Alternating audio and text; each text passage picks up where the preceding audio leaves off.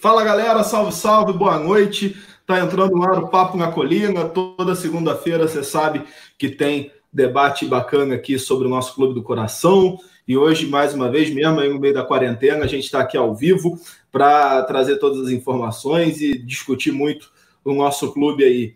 É, hoje você já está vendo aqui presença do Daniel, presença do Rafa Santos, o Freud Irônico, do compositor João Vitor Carvalho, João Almirante. E hoje a gente tem um convidado muito especial, que é o Helder Flore. Finalmente a gente conseguiu saber qual é o sobrenome, como se pronuncia o sobrenome dele, né? Ele que é um grande amigo nosso, grande debatedor de no Twitter, nas redes sociais, enfim. E subprefeito da Ilha do Governador, dono da Ilha do Governador, que está aqui com a gente hoje. Helder, prazer, cara, você está aqui. Boa noite. Como é que você está?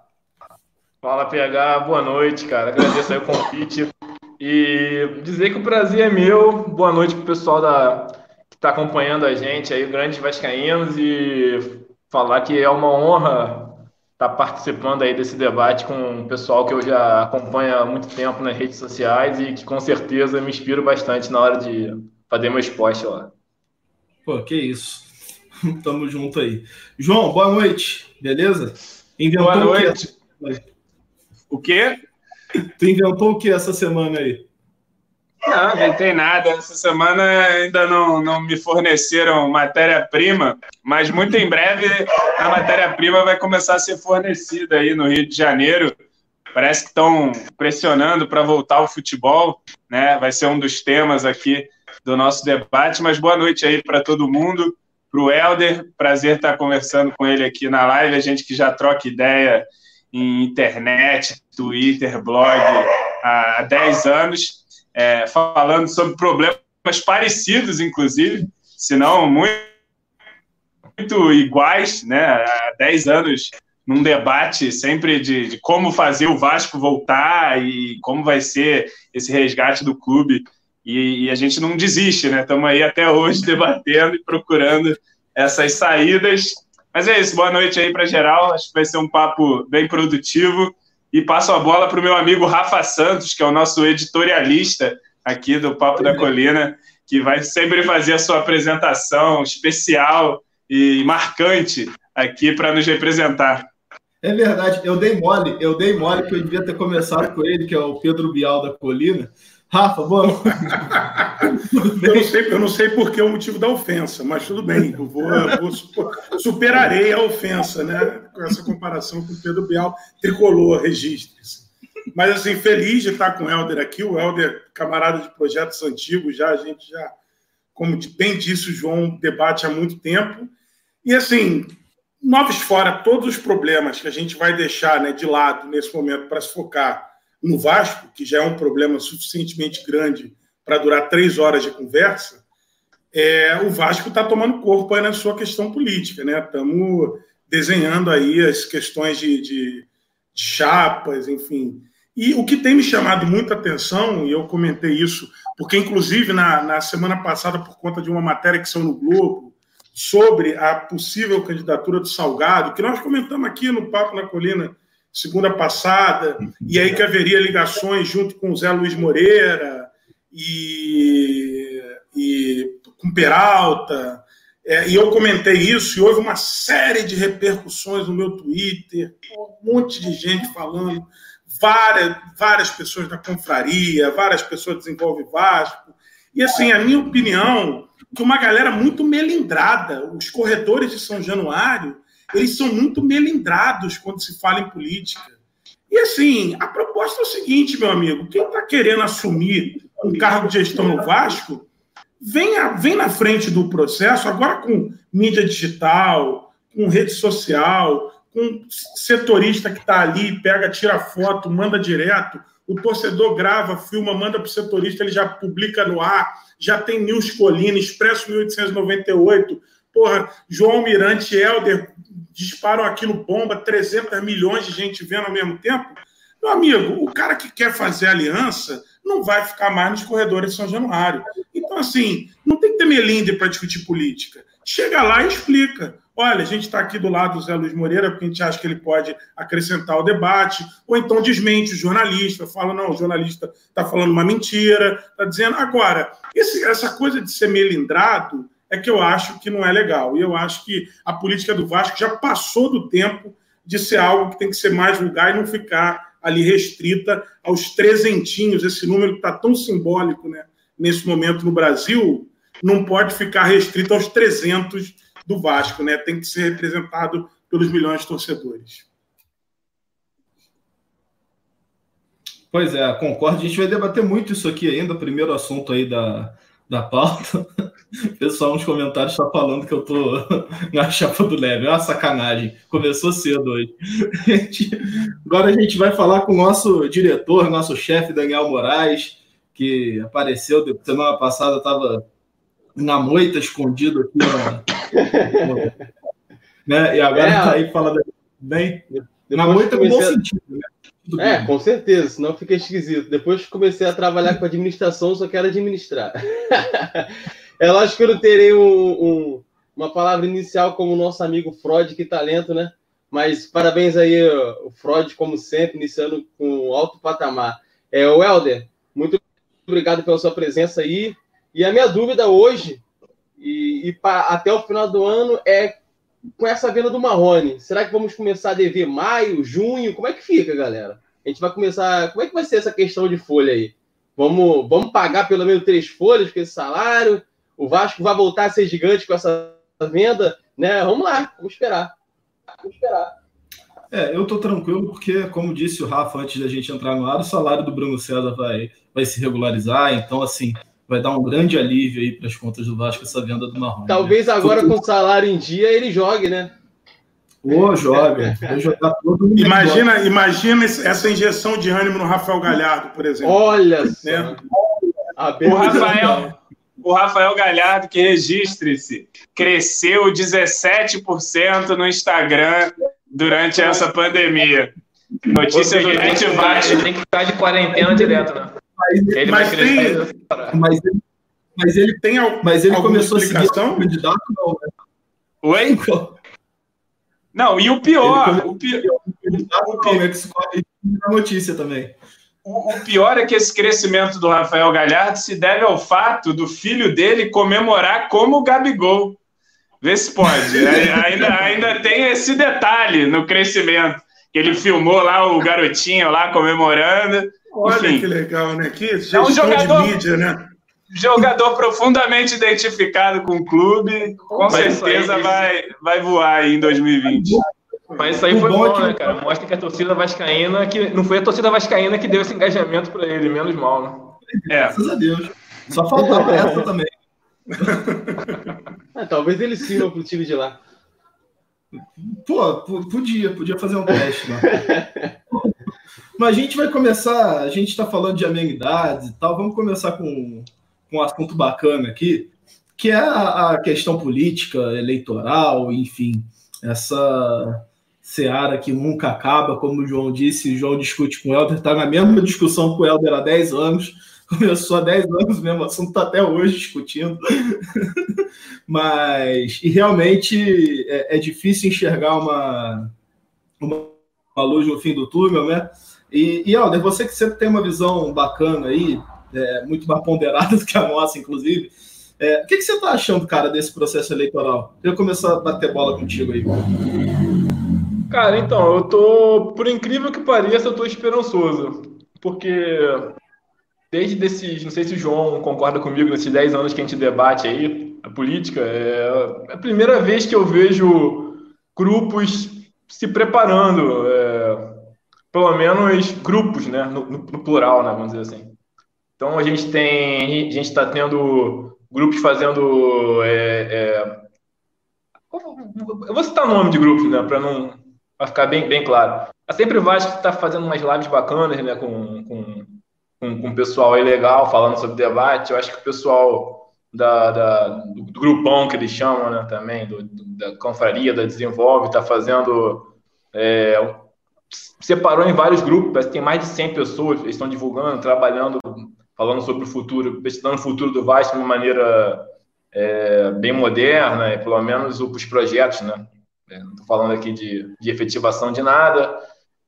Então, acho que até para a gente ter uma eleição pela primeira vez, depois de muitos anos, sem a participação do, do Eurico, né? então a gente tem uma, uma esperança que vai ser uma eleição com um debate um pouco menos é, é, preso naquelas coisas de, de quem é mais vasto do que quem, quem conhece mais vasto do que quem. Eu acho que vai rolar, é inevitável, porque esse vício não some de uma hora para outra.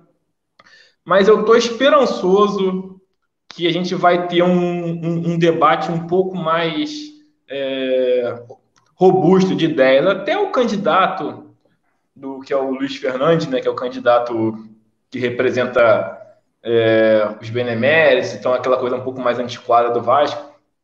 Até ele parece ser um cara menos antiquado do que outros candidatos que vieram em outros momentos. Não estou considerando aqui esses caras Nelson, Nelson Medrado e tudo mais, com todo respeito, que a gente sabe que não vão ser candidatos, né? É candidatura falsa. Então, estou vendo com alguma esperança esse processo eleitoral, o que não necessariamente é uma coisa boa, porque na última eleição a gente também teve uma grande esperança e só caiu da cadeira, né? Então, esperança no Vasco pode ser sinônimo de frustração.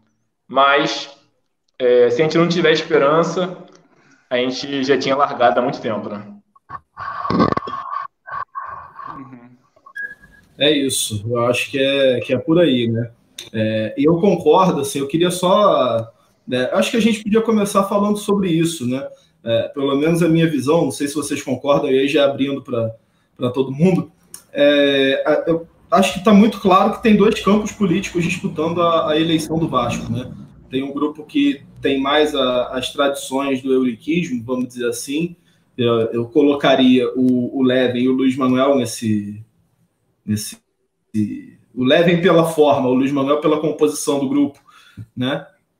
Nesse, nesse cenário surgiram dois candidatos essa semana, o Medrado Dias e o, e o foi o Medrado que surgiu essa semana só, né? E Ariston, né? Ariston. Ariston, Ariston foi, semana, foi semana passada. Ah, sinceramente, não sei onde esses dois se enquadram. E, e, e, do outro lado, dois grupos que, que pregam mudança no, na forma de gerir, né? que daí eu colocaria sempre Vasco e o, e, e, o grupão, principalmente, né? É, com o Fred ali no meio do caminho. É, eu acho que a gente vai ter uma eleição muito nesse sentido, né? Quer dizer, é, a polarização vai ser entre as ideias e, e as chapas vão tentar aí mas colocar o... esses contextos. Eu não sei se vocês concordam, mas é a visão que eu, eu tenho. Fala, só, só para pontuar aqui uma questão que, que eu acho pertinente, Sim, tem dois pontinhos só que eu queria levantar que eu acho que são fundamentais a gente falar. É, a, todo mundo sabe como é que o Campelo sentou na cadeira de presidente. E uma das coisas que ele poderia fazer de, de bom, deixar de legado, seria fazer, é, pelo menos na história recente do Vasco, as eleições mais aparentemente limpas da história. E ele, a cada dia, perde a oportunidade de fazer isso. Quer dizer, até hoje, por exemplo, nós não temos a lista de sócios aptos para votar, já foi solicitado antes da pandemia, depois a pandemia, a pandemia virou uma desculpa, e, e agora, enfim, foi, pro, é, foi promulgada uma lei que, meio que por rescaldo da lei, o Vasco será quase que obrigado a ter uma votação online para a sua Assembleia Geral, quer dizer, não, não é um movimento do Vasco de modernização. O Vasco é quase que empurrado por uma modernização proveniente de uma pandemia, né? Eu acho isso, eu acho isso muito, muito ruim do, do, de todo o que é ruim da gestão Campelo desde que ele sentou naquela cadeira. Esse é um ponto. O outro ponto é o seguinte: eu concordo com essa polarização. O meu receio é que essa polarização crie o que a torcida em geral, e aí não nos restringindo só aos sócios, a ideia de achar que grupos que têm pensamentos é, modernos, de desenvolvimento, é, enfim, de, de uma gestão mais atuante de futebol, tenham que necessariamente estar juntos. E isso não é uma realidade automática.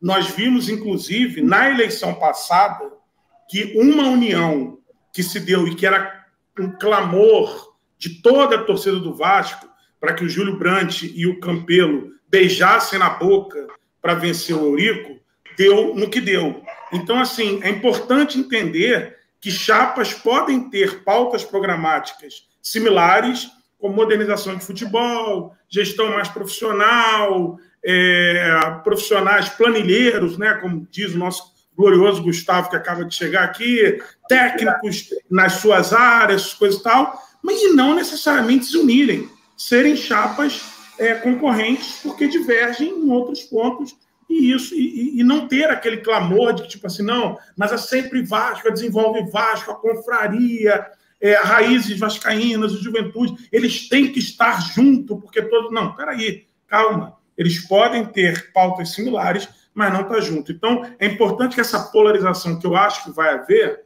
ela não signifique que quem está do lado de uma gestão mais moderna e menos euriquista necessariamente esteja todo mundo abraçado, porque eu acho que não vai estar e nem deve estar se não tiver alinhado desde o início. Porque, como vimos na última eleição, não estava alinhado desde o início, quando foi para a Lagoa, deu no que deu. É, e, agora, que... Rafa, é, é, assim, só para dar uma completada, eu compartilho também dessa, dessa visão do Helder de que é possível que a gente, nessa eleição, tenha um debate mais propositivo. E, e em relação a essa aliança, como não há um inimigo, um monstro, uma besta fera de sete cabeças em que você precisa juntar todos os exércitos russos e americanos para, enfim, destruir a ameaça. É, a gente entendeu então... a referência, tá, amigo? Entendeu? A gente pescou, a gente pescou.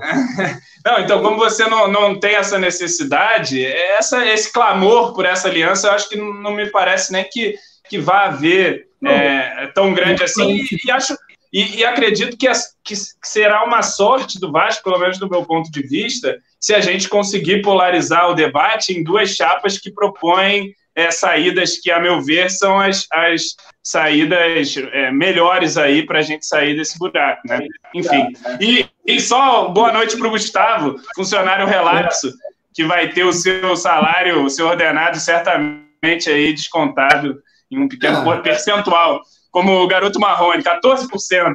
14% do, do, do Gustavo vai ser descontado.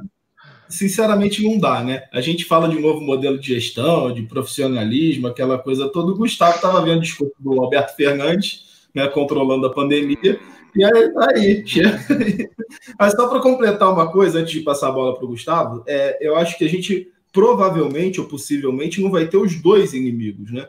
Que a gente não vai ter o Eurico da, da eleição anterior e, pelo visto, não vai ter Campelo, né? O Campelo está, pelo menos é. agora, hoje, dia 15 de junho, está completamente à margem. Voltou ao debate sábado com a divulgação da foto aí lá com, com Salgado, mas não me parece, pelo menos a preço de hoje, como diria Cido Gomes, que vai que vai ser candidato, que está montando uma chapa. E, não é o que e, e pode ser que aconteça, e, não é o que é e ainda que seja, ele, ele não, não, não parece ter a força que, que demande que as oposições se reúnam para que, que desbanquem ele, né? Enfim, é, mesmo ele é sendo o cara da máquina do clube, né? Mas enfim. É isso. Gustavo, boa noite, cara. Boa noite, pessoal. Meu amigo. Esse já está na roda aí, pode. Meu amigo Helder, meu amigo de Twitter, finalmente te conheço, digamos, mais pessoalmente, né? Ó, eu queria é avisar a todo mundo aí que, que esse desconto dos 14% aí tá igual o Vasco esse negócio, porque não tá caindo nada aqui, não. Hein? Já, já estou em... 14 de zero, né? Já estou em contato com a advogada Gislaine Nunes para mostrar. Gloriosa Gislaine. Gloriosa. É para quem é o amigo que está ouvindo a gente. Para o amigo que não está ouvindo a gente, que não sabe, a, a doutora Gislaine era uma advogada que passou o rodo em todos os clubes, né? Todos os jogadores procuravam ela. Era o quê? Início da década de 2000, algo aí, né? Final da década de Juninho. Juninho já foi ela, né? Juninho lá em 2000, já. né? Já o, Vasco, ela. o Vasco teve bastante parte do rodo passado por ela. O Vasco teve... Ah, do, do, doutora Gislane deve ter uma casa de praia em nome do Vasco. deve, deve, ter um jatinho lá que é jatinho Vasco da Gama. Mas é isso aí, rapaziada. Dá uma boa noite aí. Eu tô pegando o bonde andando, então. Ah, trago também, trago, trago aqui outra. Hoje eu vim para manifestar, hein? Hoje eu vim, hoje eu vim ativista, em homenagem à nossa, nossa amiga que foi presa hoje. Eu vim com uma veia ativista. Um brinde! Ah, ó, aqui em casa, o pessoal está se organizando contra esse horário das nove e meia. Que o trabalhador, o trabalhador tem filho, que, que junto com a sua companheira tem que fazer a, a comida, tem que cuidar das coisas, está sobrecarregada a minha companheira, porque eu estou aqui é, e não vendo um centavo dessa, dessa grana que entra para o Papo na Colina. Polêmica, polêmica, polêmica. Daniel é complicado mesmo, cara. Mas é verdade aqui em casa estão pedindo 10 horinhas. 10 horinhas acho que o telespectador aguenta, né? Estou até recebendo olhares aqui de aprovação. É, é, o, é o, fuso horário, né? Rio, Buenos Aires, né? É pega, ali, pega, pega, no jantar, cara. Pega nove e meia, pega no jantar. Aí hoje eu, hoje eu recebi uma enquadrada aqui, o pessoal falou: não, não vai entrar agora, avisa que vai atrasar. Isso, isso, isso você está no primeiro filho, né, Gustavo? Exatamente. Quando estiver no quinto, quando estiver no quinto, qual é o meu caso, você pode ter certeza que é tranquilaço, cara. Quando você tiver cinco, já nem liga mais o horário que é a live, você pode entrar em live qualquer horário. O importante é manter as crianças tranquilas. Então, assim, não tem, não tem essa. Assim. Valeu, é isso aí, pessoal. Peguei o bonde andando, não tenho opinião não, nenhuma assim, ainda, podem continuar. Não, sim, assim, no, a gente está discutindo a, o cenário político do Vasco como um todo, né? É, eu tinha comentado aqui que o que tende a haver uma polarização entre o euriquismo e a modernidade, vamos dizer assim, é um pouco pretencioso, mas é mais ou menos isso resumindo. E o, e o Rafa estava falando aí da, da, de não haver necessidade de uma união entre as chapas que pensam parecido e tal, que aliás é, pelo visto, é cada vez mais difícil, né? Pelo que a gente tem visto nas últimas semanas aí. Né? Tava mais ou menos por aí. É, é mais ou menos o que a gente vem. Era o que eu vinha frisando, né? Diria o Marco Bianchi lá no. Mas é, é o que a gente vem falando semana a semana, né? Eu queria, inclusive, parabenizar o telespectador do Papo La Colina, porque esse é um Vascaíno guerreiro, né, cara? Porque eu tava vendo a pauta da, dessa semana, me, me caguei de rica. É igualzinho a pauta da outra semana, né, cara? É o Vascaíno mesmo que é fanático. É o Vascaíno que, meu irmão, não consegue largar essa droga que é o Vasco, uma droga nos sentidos mais variados que você possa pensar, tanto negativo quanto positivo. Mas, enfim, é, é isso. A gente está bem falando disso há um tempo, né? É, é, Mas teve uma a gente, Gustavo, teve a chapa do Medrado Dias agora. Como é? Teve a chapa do Medrado Dias agora. Ah, pois é, agora temos novos personagens, né? Eu tô adorando isso. Não, cara. se esqueçam do, sendo... do Ariston, do Ariston. Olha só, sendo que, que eu tenho uma dúvida aqui. Porque eu não sei se são realmente candidatos que estão aparecendo ou alguém que não fez app da vida, fez uma cara de velho lá e, lançou uma candidatura do, presidente que nem existe, uma pessoa que nem existe se candidatando à, à presidência do Vasco. Fica aí esse questionamento, essa, essa paira essa dúvida. Ontem eu, eu fiz um meu, eu fiquei com a cara de, de benemérito do Vasco, dono do armarinho, do armazém. Mas essa é a nossa esperança para você. Eu não sei se você sabe que esse é o nosso projeto para você. Inclusive, assim, a expectativa é você. Você, tem que entender, você tem que entender que o Papo na Colina já é um grupo político. Não, já é. tem mais pessoas. É que o, pessoal não entende, o pessoal não entende ainda. Né? É. Mas, mas ser torcedor mas... do Vasco é entrar no elevador, comentar sobre Vasco e sair do elevador com um grupo político. É. Nessa qual, qual, é, é, e o Racho também, né? E o também. Já, já, já, já discordando. Daniel, só faltou tu aí para falar dessa situação, dessa baixaria toda aí. Ah, cara, eu concordo no momento que o Elri fala sobre a esperança. Assim, eu não, nem digo que seja esperança, mas eu acredito que essa, essa próxima eleição ela seja um pouco melhor, vamos colocar assim, das anteriores, né? Como o João disse, não teremos, né, nenhuma assombração nesta eleição.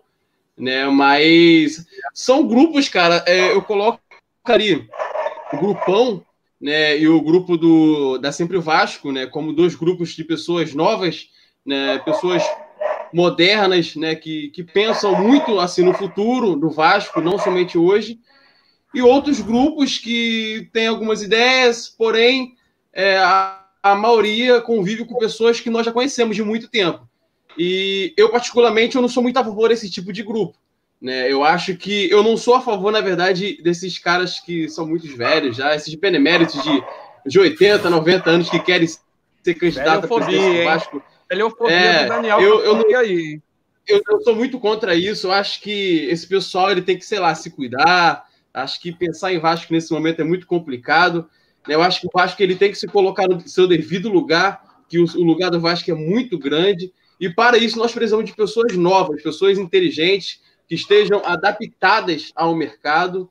E eu não preciso citar, né? Mas temos aí dois grupos que, que, que talvez possam né, elevar o Vasco né, a, um, a um melhor nível do que nós estamos hoje.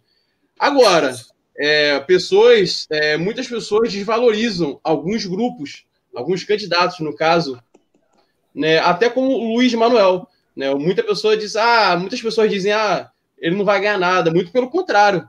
É, eu acredito que dependendo do que acontecer, né, um exemplo, vou dar um exemplo aqui agora para vocês. Dependendo de certas uniões que ocorrerem ao, ao decorrer do, do, caminho, um exemplo da identidade Vasco, né, da, da do Casaca, é, eu vejo o Luiz como um candidato que vai chegar forte, querendo ou não. Né? Agora, se vai ser o melhor para o Vasco, a gente vai ter que esperar acontecer. Eu acho que vai ter um perfil diferente. Eu não sei se vai ter tanto união, não, justamente por conta desse negócio. Eu também não mesmo. confio muito, não. Essa é a verdade. Assim, é uma possibilidade, né? É uma e, assim, possibilidade. assim, e tem e outra coisa, né? Você não vai ter um Eurico, assim, para polarizar não. a disputa, e também vai ter o fantasma da, da União Júlio Campelo, né? Então, eu acho que é. vai ser um perfil bem. Cara, eu bem acho também, o, o PH, que o, pegando um pouquinho o gancho do que o Rafa falou aí, o pessoal às vezes ele superestima demais é, uma união, assim, e muitas grandes coisas são feitas justamente na, na cisão, no, no, no, no conflito. É, a gente já teve grandes mudanças políticas, tanto na política nacional mesmo, que, que não, não veio diretamente de uma união, mas de um determinado embate ali que, que às vezes a própria sociedade ela, ela gera e permite uma evolução, tanto no futebol, é, é, grande dupla de, de ataque, o próprio Edmundo e Evaí, eles não eram melhores amigos de, de, todos, mas dentro de campo faziam uma dupla muito afinada. Quer dizer, o importante é, independente de você ter uma união, que muitas vezes ela até com açúcar e até prejudica, porque muita união demais ela, ela acaba tirando um pouco o senso crítico da, da situação. É importante é você ter o respeito ao Vasco, né? Um cara pode não ser o melhor amigo do outro, mas ele vai pensar no que é o melhor para o Vasco. Eu acho que isso que a gente tem que tem que, tem que brigar sempre, porque hoje em dia o que a gente tem no Vasco é uma, é uma briga destrutiva. O cara ele vai boicotar o outro propositalmente para poder prejudicar o Vasco e que se dane, porque ele vai se beneficiar com isso, né? É, quer dizer, e ele entrar no lugar daquela pessoa que, que. É, que é negativo. Não é basicamente você não ser o melhor amigo de uma pessoa, porque você pode não ser o melhor amigo, mas se os dois estão pensando diferente, mas pensando em prol do Vasco, aquela diferença aqui ela pode até se complementar e formar uma coisa muito melhor do que um pensamento uníssono, que às vezes não leva a nada. Concordo. É, e, tem, e tem um negócio que é assim: é, o, eu acho que o Vasco, o Vascaíno não tem mais esperança, embora o Helder tenha usado esse termo. Eu acho que é teimosia, né? Eu acho que o que a gente tem é. Nós somos teimosos, né? Assim, Perseverança. É, é enfim, a gente tem os eufemismos para mim, o que é uma teimosia do Vascaíno. O que, o que me preocupa é que quando a gente parece que vai para essa ala de debate, entra aquilo que eu falei na abertura do melindre. Porque, assim, a gente teve já, inclusive, projetado pelo Papo na Colina, né, que foi a história do Adriano Mendes, dizendo que foi boicotado pela Sempre Vasco, que gerou depois uma live da Sempre Vasco, com leitura sobre o que Adriano Mendes, o Adriano Mendes tinha mandado para Guardiões da Colina. E essa semana, a questão da matéria do Globo, na semana passada, perdão, sobre o, o Salgado tá junto com o Luiz é, com, com Zé Luiz Moreira, e aí já foram cobradas sempre Vasco, porque eles estavam junto com o Horácio, e com. Gente, é, responde abertamente, cara. Fala assim: olha, o Vasco tem 150 beneméritos por vitalícios, que tem que ser conversado. Assim que o Vasco está conversando com esses, com esses, com esses. A, a Desenvolve está conversando com esses, com esses, com esses. E nós estamos conversando, mas responde com calma, responde com tranquilidade. Porque quando começa muito essa coisa, aí gerou um, um, um meu tweet, cara. Teve uma hora que eu tive que desativar as respostas, porque gerou um, um, debate de não, mas você lembra que naquela reunião o Horácio estava com não sei quem, não, mas eles eram da liderança, não, não eram, eram só consultores, não, mas eles queriam levar algum, não sei o quê. Gerou um mega debate que, assim, cara, o que a gente precisa é sempre Vasco, desenvolve, confraria, Petrovasco, Vasco Med, quem quer sentar naquela cadeira precisa chegar e explicar. Olha só, a política do Vasco é assim. A gente tem esse estatuto que é, porra, velho pra cacete, velho pra burro. O meu filho, por exemplo, de 13 anos, ele não pode ser meu, dependente pelo estatuto do Vasco. Porque no Vasco, como é um estatuto de 1900 bolinha, com 13 anos já era homem, então já tinha que ter um título para ele. Então ele, ele, é chamado, aí criou-se lá um, um, um arranjo ele é considerado um aspirante. Então, eu tenho as minhas filhas até 21 anos ou serem casadas, para você ver como o Estatuto Vasco é velho, né? Assim, elas são minhas dependentes até 21 anos ou então até casarem-se, quando poderão ser dependentes de maridos, né? É, e o meu filho, que tem mais de 13 anos, ele é um aspirante. Então, o Vasco é um estatuto que é super velho. A gente tem 150 pessoas com poder vitalício sobre o clube que só perderão esse poder quando morrerem forem substituídos.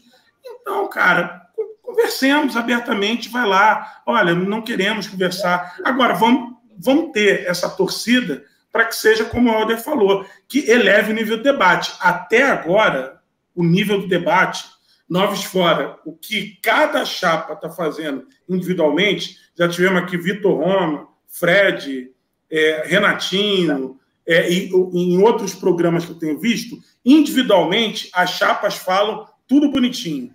Pacificação do clube, profissionalização do departamento, planilheiros, técnicos no lugar, não sei o quê. Quando vai para o confronto, vira tudo a baixaria que a Vasco está Já era. Então vamos torcer para ver se sai dessa baixaria. Só botar minha colher rápido aí para liberar o debate aí para vocês. Eu ia até propor isso mesmo. E, e, e, só uma coisa eu acho, cara, assim, a política tradicional no Brasil não é um exemplo para quase nada, né? Mas eu acho que alguns parâmetros do que é feito em eleição normal deveria ser. Pedro Vilela está perguntando se após Brasília o Vasco seria um bom lugar para o Léo Dias cobrir. Com certeza, né? Falta Mas, teria, parceiro. Falta teria. Mas aí o que, que acontece, cara? Eu acho que alguns parâmetros da política tradicional deviam se aplicar no Vasco, que é, por exemplo, essa é, essa coisa do que é do jogo e o que não é para se debater. Né? Porque toda crítica que se faz a qualquer grupo político, a qualquer grupo político, tem essa, ah, mas é baixaria, ah, não sei o quê. Tem coisa que realmente é, tem coisa que realmente é bobagem. Agora, tem coisa que é legítimo. Você perguntar o histórico de um candidato, eu acho legítimo. Você perguntar com quem ele andou, o que, que ele fez, é legítimo. E aí, quando você resgata alguma coisa, ah, não, mas você está isso é baixaria, isso não se faz, e não sei o quê. Eu acho que a gente tem que estabelecer alguns parâmetros, porque assim, debater projeto é muito legal, debater a, a, as propostas de cada chapa é muito bom, mas eleição, tanto eleição normal quanto eleição no Vasco, vai além disso, né? Eu acho que você tem que, que discutir que a construção de uma chapa vai por, por, pra, por vários por vários fatores além da, das propostas. Né? E, e todo grupo tem uma história. Todos esses grupos que estão aí, pelo menos liderando essa, esse debate, têm uma história. E tem pontos positivos e pontos a serem questionados. Então, assim, acho que a gente tinha que estabelecer isso, né? Para parar com esse, com esse negócio também. Enfim, era isso. Liberando aí para vocês. Não, é isso mesmo, pegar. É, é, eu acho que tem, tem um certas vezes de melindre mesmo no Vasco quando se fala de política, como se fosse uma obrigação todo mundo marchar unido, abraçado, cantando Imagine, essas coisas assim. E não é bem assim que, que acontece, cara. A gente, a gente pode ser grandes amigos e, e, e estar tá junto na política e concordar em muitas coisas, mas discordar de outras. E não por isso a gente não vai questionar, não vai cobrar. Não é porque você não gosta, não é porque você discorda, não é porque você é opositor, sabe? Tem um pouco, acho que aí no ranço do euriquismo, assim, daquela coisa de você é, in, colocar um, um, um, patrão inquestionável, um, uma coisa política que, se você questiona, você está sendo menos vascaíno, se você está sendo menos é, engajado, você está se preocupando com o clube, como se o Vasco tivesse sempre protegido por uma redoma, assim, né? O Vasco discute dentro do Vasco e nada pode sair dali. E não tem nada disso, cara. A gente tem que discutir, a gente tem que saber tudo dos candidatos, a gente tem que cobrar, a gente tem que reclamar, porque no final das contas, se o Vasco entrar em campo e perder, quem é que vai sofrer? Não vai ser a gente? A gente que vai, que vai passar o dia mal, a gente que vai dormir mal, a gente que vai para o trabalho mal, é, quem vai para a escola aí, a galera que está acompanhando a gente, vai ser zoado lá para caramba pelos colegas. Então a gente tem que encher o saco dos caras mesmo. E não quer dizer que amanhã a gente não vai poder elogiar outra coisa, não vai poder falar bem de outra coisa, cara. Tem, não tem que ter melindre nenhum na, na, na, política, não. Não pode ter baixaria, lógico, né? Falta de respeito e tudo mais. Isso não. Mas a partir que, que a cobrança é respeitosa e pertinente ao que é o Vasco, que é uma parada sempre em alto padrão e transparente, é o que a gente exige, cabe ao cara fazer parte do jogo, ou então sair fora se não aguenta a pressão. Simples. É, é eu, eu só, só queria pontuar uma coisa que eu acho que se a gente também começar de uma maneira muito radical, é, me entendam bem, a, a, a ir nos grupos falar, ah, não, tem aliança com esse benemérito ou com aquele ali, você vai achar esqueleto no armário de todo mundo ali. Porque todos os grupos, de alguma forma, se relacionam com esse poder é, cristalizado ali no Vasco, né? Então todo mundo tem os seus beneméritos, todo mundo tem as suas, é, enfim, a suas, sua, sua rede de influências ali dentro, né? Então, assim, é, e, e, uma coisa que um conselheiro uma vez me disse, quem, quem tá com o áudio ligado aí? Eu acho, eu acho que é o PH. E, e até com, com é, que, que me ligou para isso, é, eu fiz uma vez um post falando do, dos beneméritos de uma forma meio generalista, né? E ele me falou assim: é, a gente precisa, eu sei que é difícil, até porque o conselho e toda essa política arcaica do Vasco traz esse peso, mas também fazer uma certa separação, né? Tem, tem, tem homens ali, homens, né? Não dá nem para dizer homens e mulheres, que são homens realmente, que, enfim, tem uma longa trajetória aí no Vasco de serviços realmente prestados. Tem aqueles beneméritos que a gente sabe que é esquema, mas tem gente ali que, que, que foi importante em vários momentos, né? É, enfim, então acho que, que não, não pode partir também deu, muito. Quem foi não que pode par... Você ia comentar? Um, ia comentar um conselheiro, uma, uma fonte, uma fonte de João Almirante. É, me, me, João me Almirante deu, me deu, fontes me deu esse clique. É. Não, não, não, não para defender assim essa política arcaica que eu sou completamente contra. Eu sou a favor de, de, de extinguir o Conselho de, de Benemérito. Mas, é, assim, a gente João sabe como... Almirante já estaria vendendo a sua vaga, prevendo a sua vaga de benemerência? Não, defendendo os beneméritos, já sei quem é a fonte, é o Reino Remunerar. Não, não, a gente... A, a, a, gente sabe, a gente sabe, a gente, a gente, a gente tem o horizonte do que a gente quer, e pelo menos o que eu quero é, é que se elimine esse tipo de, de, de, nichos de poder dentro do clube, que eu não acho que, que, vão contribuir, mas ao mesmo tempo a gente sabe da realidade e do pragmatismo. E a gente vê, por exemplo, na última eleição, a última cartada do, do Brant foi trazer o calçada com no, 900 anos para tentar ir lá com seu prestígio é, reverter a situação, Sim. né? E o Calçada, que a despeito da gente romantizar e até valorizar, porque é, um, é uma figura notável da nossa história, ele é também, em grande medida, responsável pelo que se, se tornou ali a política do Vasco. Assim, Sim. ele é uma, uma das peças também que estão nesse tabuleiro aí de uma maneira bem importante, né? Então, só para... Mas, mas, mas, João, só uma coisa, assim, a, a torcida vascaína, na sua imensidão, ela não conhece a fundo os 150 beneméritos. Não. Muitos de nós, não. leigos, não conhecemos exatamente. É, quem vive um pouco mais conhece alguns nomes como Peralta, Silvio Godoy, Zé do Táxi, o Salgado, mas tem ali outros Leva 140 e tanto. É, que a gente, o Levenciano, que eu acho que foi ele, ele que é parente do Calçada, né? Que falou que era parente. Do... É, Levantou foi a primeira bravata. Sobrinho, né? Do tio, né? Do calçado. Né? A primeira mentira. É. O Leven, o Leven esse ano vai trazer o calçado embalsamado, cara. No, é. no dia da votação. Pô, isso, é, isso é meio falta de respeito, né? Foi mal, foi mal, galera. Vocês sabem que faz ao vivo, hein? Desculpa esse. Eu... É. Mas... Os que se sentiram ofendidos. Agora. Mas é... assim, só, só, é só para registrar assim que cumpre.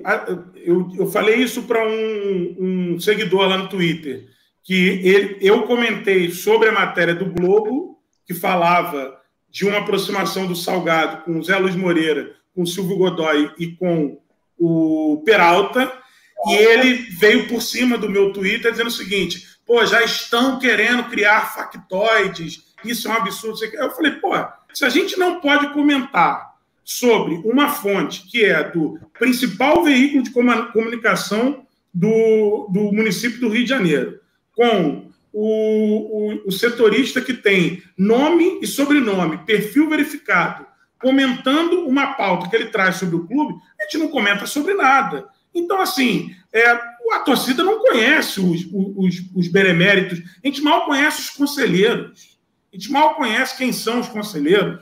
Então, assim, quem quer se candidatar à chapa tem que ouvir a pergunta de assim: desculpe, eu vi que vocês estão falando aí com o Silvio Godoy. Explica para gente quem é Silvio Godoy. Explica para gente quem é quem é Antônio Peralta. Explica para gente quem é Zé Luiz Moreira. Explica para a torcida. Meu, deixa eu dar meu pitaco aí. Primeiro, o pessoal está comentando aqui brincadeira de mau gosto e tal, então, de maneira séria, pedir desculpa aí pela brincadeira que escapuliu aí. A gente está na conversa. Eu também, aqui, vezes, eu também Desconta mais um pouquinho aí do salário dele, hein?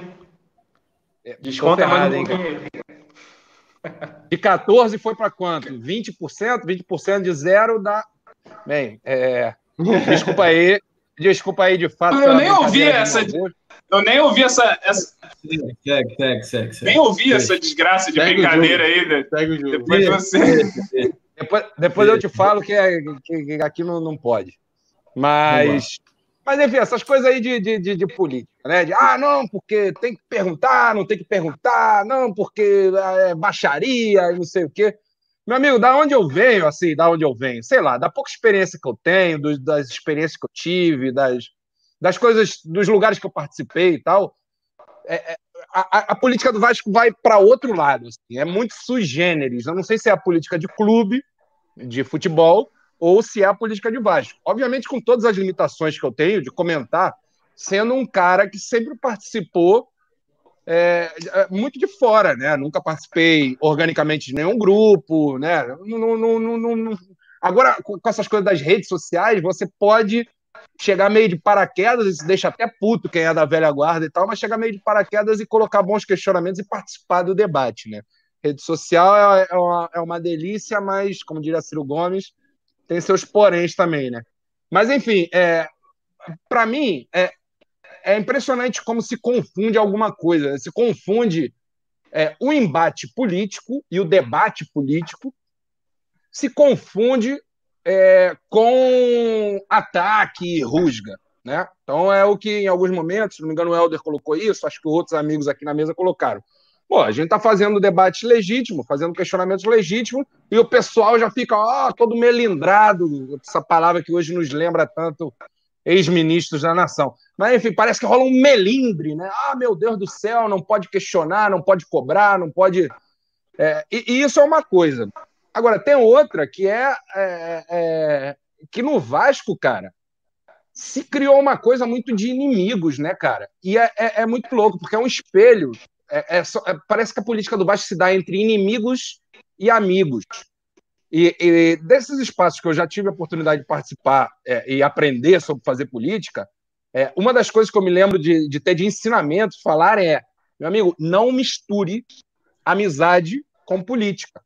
Justamente para no dia seguinte você poder quebrar o pau com o teu amigo, quebrar o pau sério na política, no debate e não levar para o pessoal, entendeu? Não é por casualidade, por, por, mais que a gente possa ter se equivocado aqui, ter exagerado em algumas entrevistas, mas não é por casualidade que a gente faz questionamentos aqui sobre mágoas para essas chapas, porque também a gente vê que às vezes as coisas se cruzam, e é normal até que se cruzem, mas parece que não tem esse filtro, parece que não.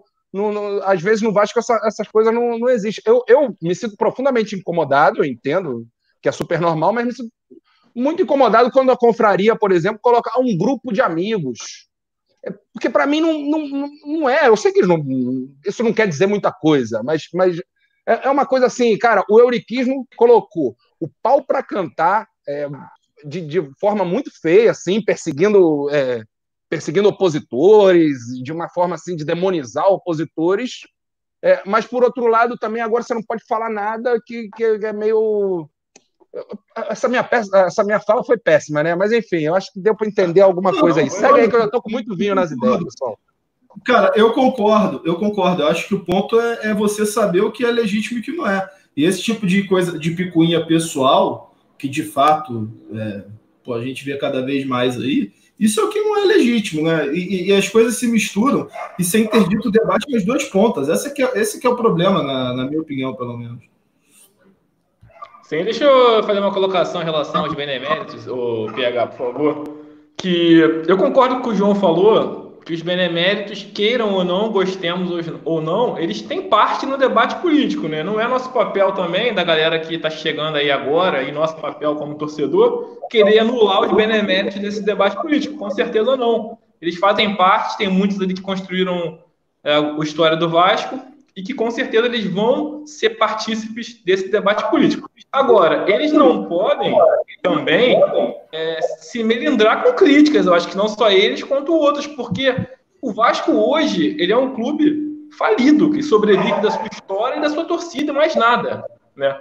E se o Vasco chegou nesse ponto, muito foi por culpa dos beneméritos seja por ação de alguns que lá tiveram na direção, seja por omissão de outros que viram aquilo lá e nada fizeram, ou por, por falta de força, ou por uma certa é, medo de se desgastar com um com o outro. Sim, fecha, eles, fecha o microfone aí, alguém. Microfone, PH.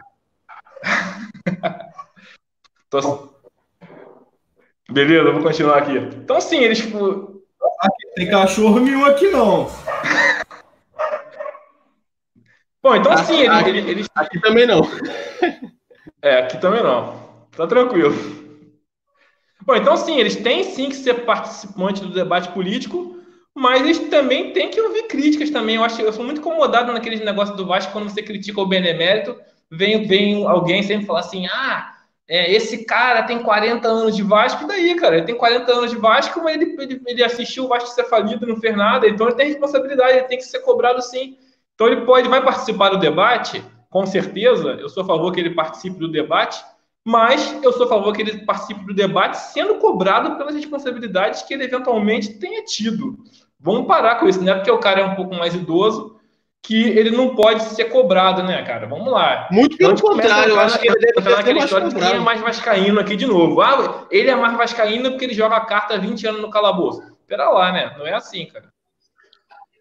Verdade. Joga carta. Eu gostei do ele joga carta. É, foi uma exagerada da minha parte, né? Mas é isso. Geralmente, essa coisa de, de ser idoso, o cara teve mais tempo para fazer bobagem, né? Que esses caras estão no Vasco a vida inteira, né? Mas enfim, gente, queria só. É, é, vou, vou ler os comentários aqui.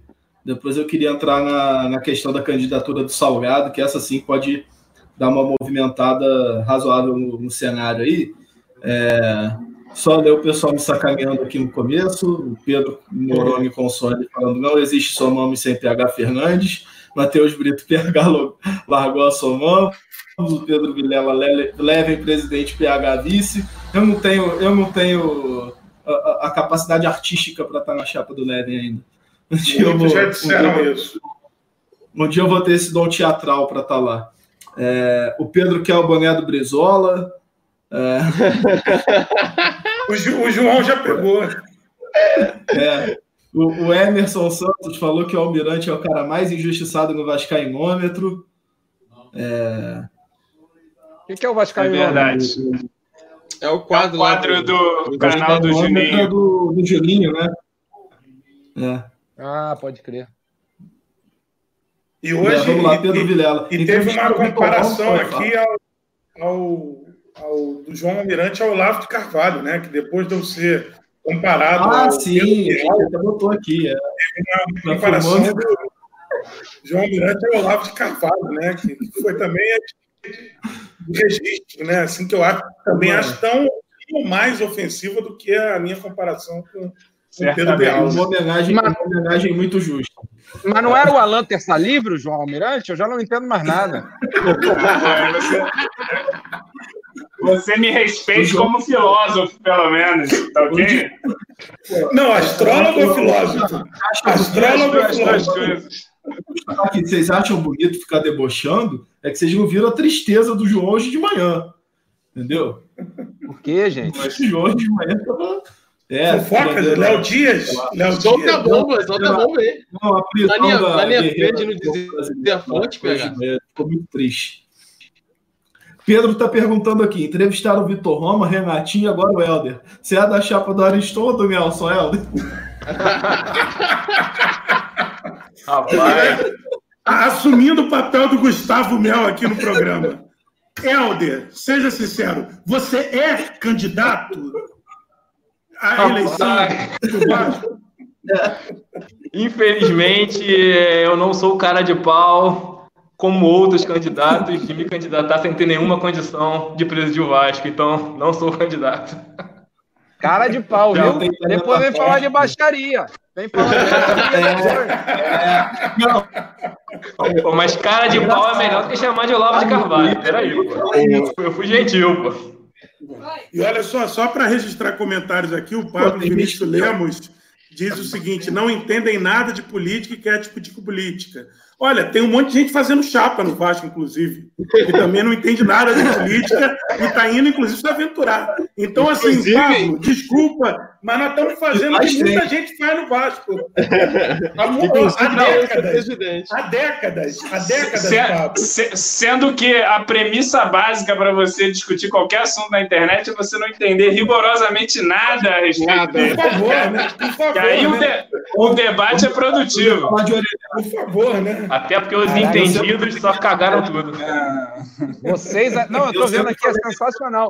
Os, os, comentários do Pablo Vinícius Lemos eu tô amando, cara. Vocês aí devem ser esquerdopata. Não entendem nada de... Vocês aí são cabeças vazias. Pelo Adorei. menos o, o amigo foi perspicaz, foi perspicaz. Gente, façam comentários de superchats, doem algum dinheiro para a gente poder ter dinheiro para poder descontar dinheiro do Gustavo. Então, é. Superchat que nós leremos e faremos Mandar mais. um abraço. Eu estou lendo aqui, mandar um abraço para o Juninho, que foi o Juninho que comparou o João ao Olavo. Agora que eu estou vendo Pô, aqui. É um safado. Mas, Juninho com toda a razão mais uma vez. Beto Corpo falou que vota no T-Rux para presidente, todos nós. Eu vou pegar uma cerveja é. lá, calma aí. T-Rux, que aliás tem, tem, tem de tudo para ser descontado também, dadas as suas ausências, né? Também deve ser, em breve, ele terá o mesmo percentual de desconto na folha é, qual o Gustavo, né? Pelas ausências do T-Rux, né? Aí é isso, é, pois é, lamentável, mas tudo bem, né? Fazer o quê? O Pedro tá falando que o emérito Washington Reis ligou para o João, ligou inclusive agora de novo, por isso que ele saiu. Será que o João foi levar um expor de algum outro benemérito nesse momento? Por isso ele saiu. Washington Reis, inclusive grande amigo do Daniel. Né? Tá a, minha, a, minha, a, minha fonte é o benemérito Chiquinho da Mangueira. Pronto, está revelado aqui. revelado da nossa Opa. verde rosa. Ah, do Cordel as ideias. Tem aqui se o João é o Olavo, o PH é o Carluxo. Olha, também gostei. As comparações hoje estão, estão sensacionais hoje, inclusive. Mas adianta essa pauta aí, pô. Adiante. Não, já acabou. Já acabou. A gente tem que falar. Não, não, mas passa para próximo. Comentário sobre próximo. Então, boa noite. Aí, o cachorro tá latindo aí de novo. É... Então, vamos falar da candidatura do Salgado, né? Parece que está ganhando força aí, tá, tá. Toda eleição praticamente tem essa, essa expectativa em torno da, da candidatura ou não do Salgado, mas parece que agora está tudo muito próximo aí dele ser o candidato do grupão, né? Grupo que envolve que tem a desenvolve Vasco, Confraria, enfim, uh, outros grupos aí, o Vasco Tudo. Queria saber a opinião de vocês sobre o que muda e o que traz aí a, a, essa candidatura, do, essa possível candidatura do Salgado à presidência.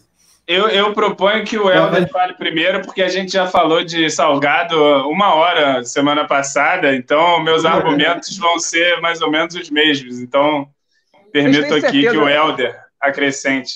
Eu estou de acordo, eu só vou me perguntar uma coisa aqui, que eu tô. Vocês têm certeza que a gente está em hoje? Ele não está na semana passada, não? Cara, pega então... 10 minutos, 10 minutos só essa pauta, pelo amor de Deus. 10 minutinhos? Então eu falo 10 minutos, tá tranquilo. É, a gente pode passar para o próximo. Né? Não, não, não, vai. Deixa eu ver. Cara, então, eu acho que o, que o Salgado, ele, ele vem um pouco ainda dessa, dessa essa cultura vascaína de, de achar que, um, que é preciso de uma, um figurão do Vasco, né, de para poder é, driblar o conselho de beneméritos, para poder unir remidos com o pessoal mais antigo do Vasco. E o Salgado ele é um cara que dentro dessa galera mais antiga, ele tem uma imagem, vamos dizer assim, um pouco mais limpa é, em relação também ao torcedor mais jovem. Até porque ele não participou da política do Vasco nos últimos 20 anos, né? Então, não, tem nada assim que desabone ele. Então ele seria um nome que seria de comum acordo entre todos. Eu, eu acredito, né? Estou falando aqui dentro do que eu acredito que o grupão lá, a galera tá, tá, tá pensando. É, então seria um nome que uniria, vamos dizer, todas as tribos, assim, em termos de uma candidatura ideal. É, tem, tem lógica esse pensamento, mas eu acho que a gente tem que pensar o seguinte: a partir do momento que, que o cara tem a caneta na mão, é, ele manda, né? Então, a, é, qual momento vai, é, em que momento dá para acreditar que o Salgado, de fato, uma vez chegando na presidência, ele vai ser fiel aos, aos princípios políticos do grupo que apoiou ele até a candidatura, ou ele vai é, começar a manejar em, em, águas diferentes, como a gente até viu aí, alianças com, com Zé Luiz Moreira e com Peralta e com outros caras. É, eu acho que esse também é um ponto que a gente tem que colocar no jogo, né? É, eleitoralmente, a minha opinião, é, isso eu falo como com muita tranquilidade, porque eu sou grande amigo de boa parte da galera lá do, do, do grupão. É, e, e, até queria fazer uma parte aqui, né? Aproveitar esse momento fazer uma parte em relação ao comentário do Gustavo, que ele falou da confraria, um grupo de amigos. É, eu acho justo, no caso deles, falar isso, porque realmente eles começaram como um grupo de amigos. E hoje em dia não, já expandiu bastante.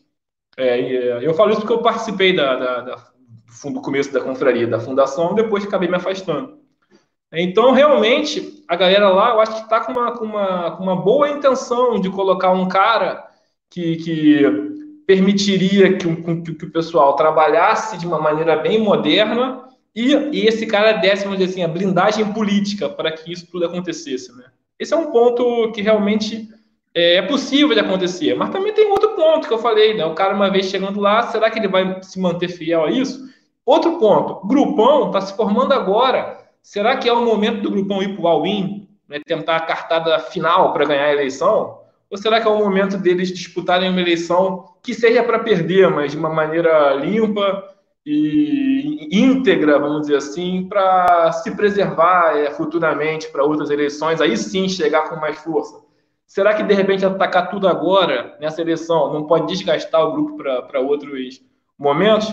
Não sei dizer. Vou falar o, o meu sentimento pessoal como eleitor e como torcedor. Não gostaria de ver nesse momento, é, a partir de 2021, um candidato é, que represente alguma coisa que não seja a modernidade total e o desejo da torcida. Então, eu gostaria sim de ver um presidente lá é, que tivesse extremamente em sintonia com a torcida, porque eu acho que é assim, só assim que a gente vai conseguir resgatar o Vasco. E particularmente, É, não vejo isso no Salgado. Bomba! Só queria dizer que eu concordo com a opinião do Helder também. Não, vou é, passar aqui. É, gente, não, isso, só, só para passada. Eu não lembrava dessa discussão toda semana passada. Não, a gente teve, assim, só para relembrar uma frase cunhada pelo, pelo é, personagem do boné do João da semana passada, né? Assim, de, da, da nosso, do nosso debate para cá, o Salgado apareceu em fotos, no CT ao lado. Então, como, como dizia o Leonel, né? Começa a ter boca de jacaré, pata de jacaré, couro de jacaré, rabo de jacaré. Eu acho que é jacaré, né? Está assim, tá começando a ter cara de candidato, jeito de candidato, participar de obra de candidato, começa a ter. Agora, vale ressaltar alguns pontos. A, o lançamento da candidatura do Júlio Brandt em 2017 foi no dia 21 de setembro, lá na Tijuca, numa casa portuguesa na Tijuca. Então, assim, tem tempo, tem tempo para isso acontecer.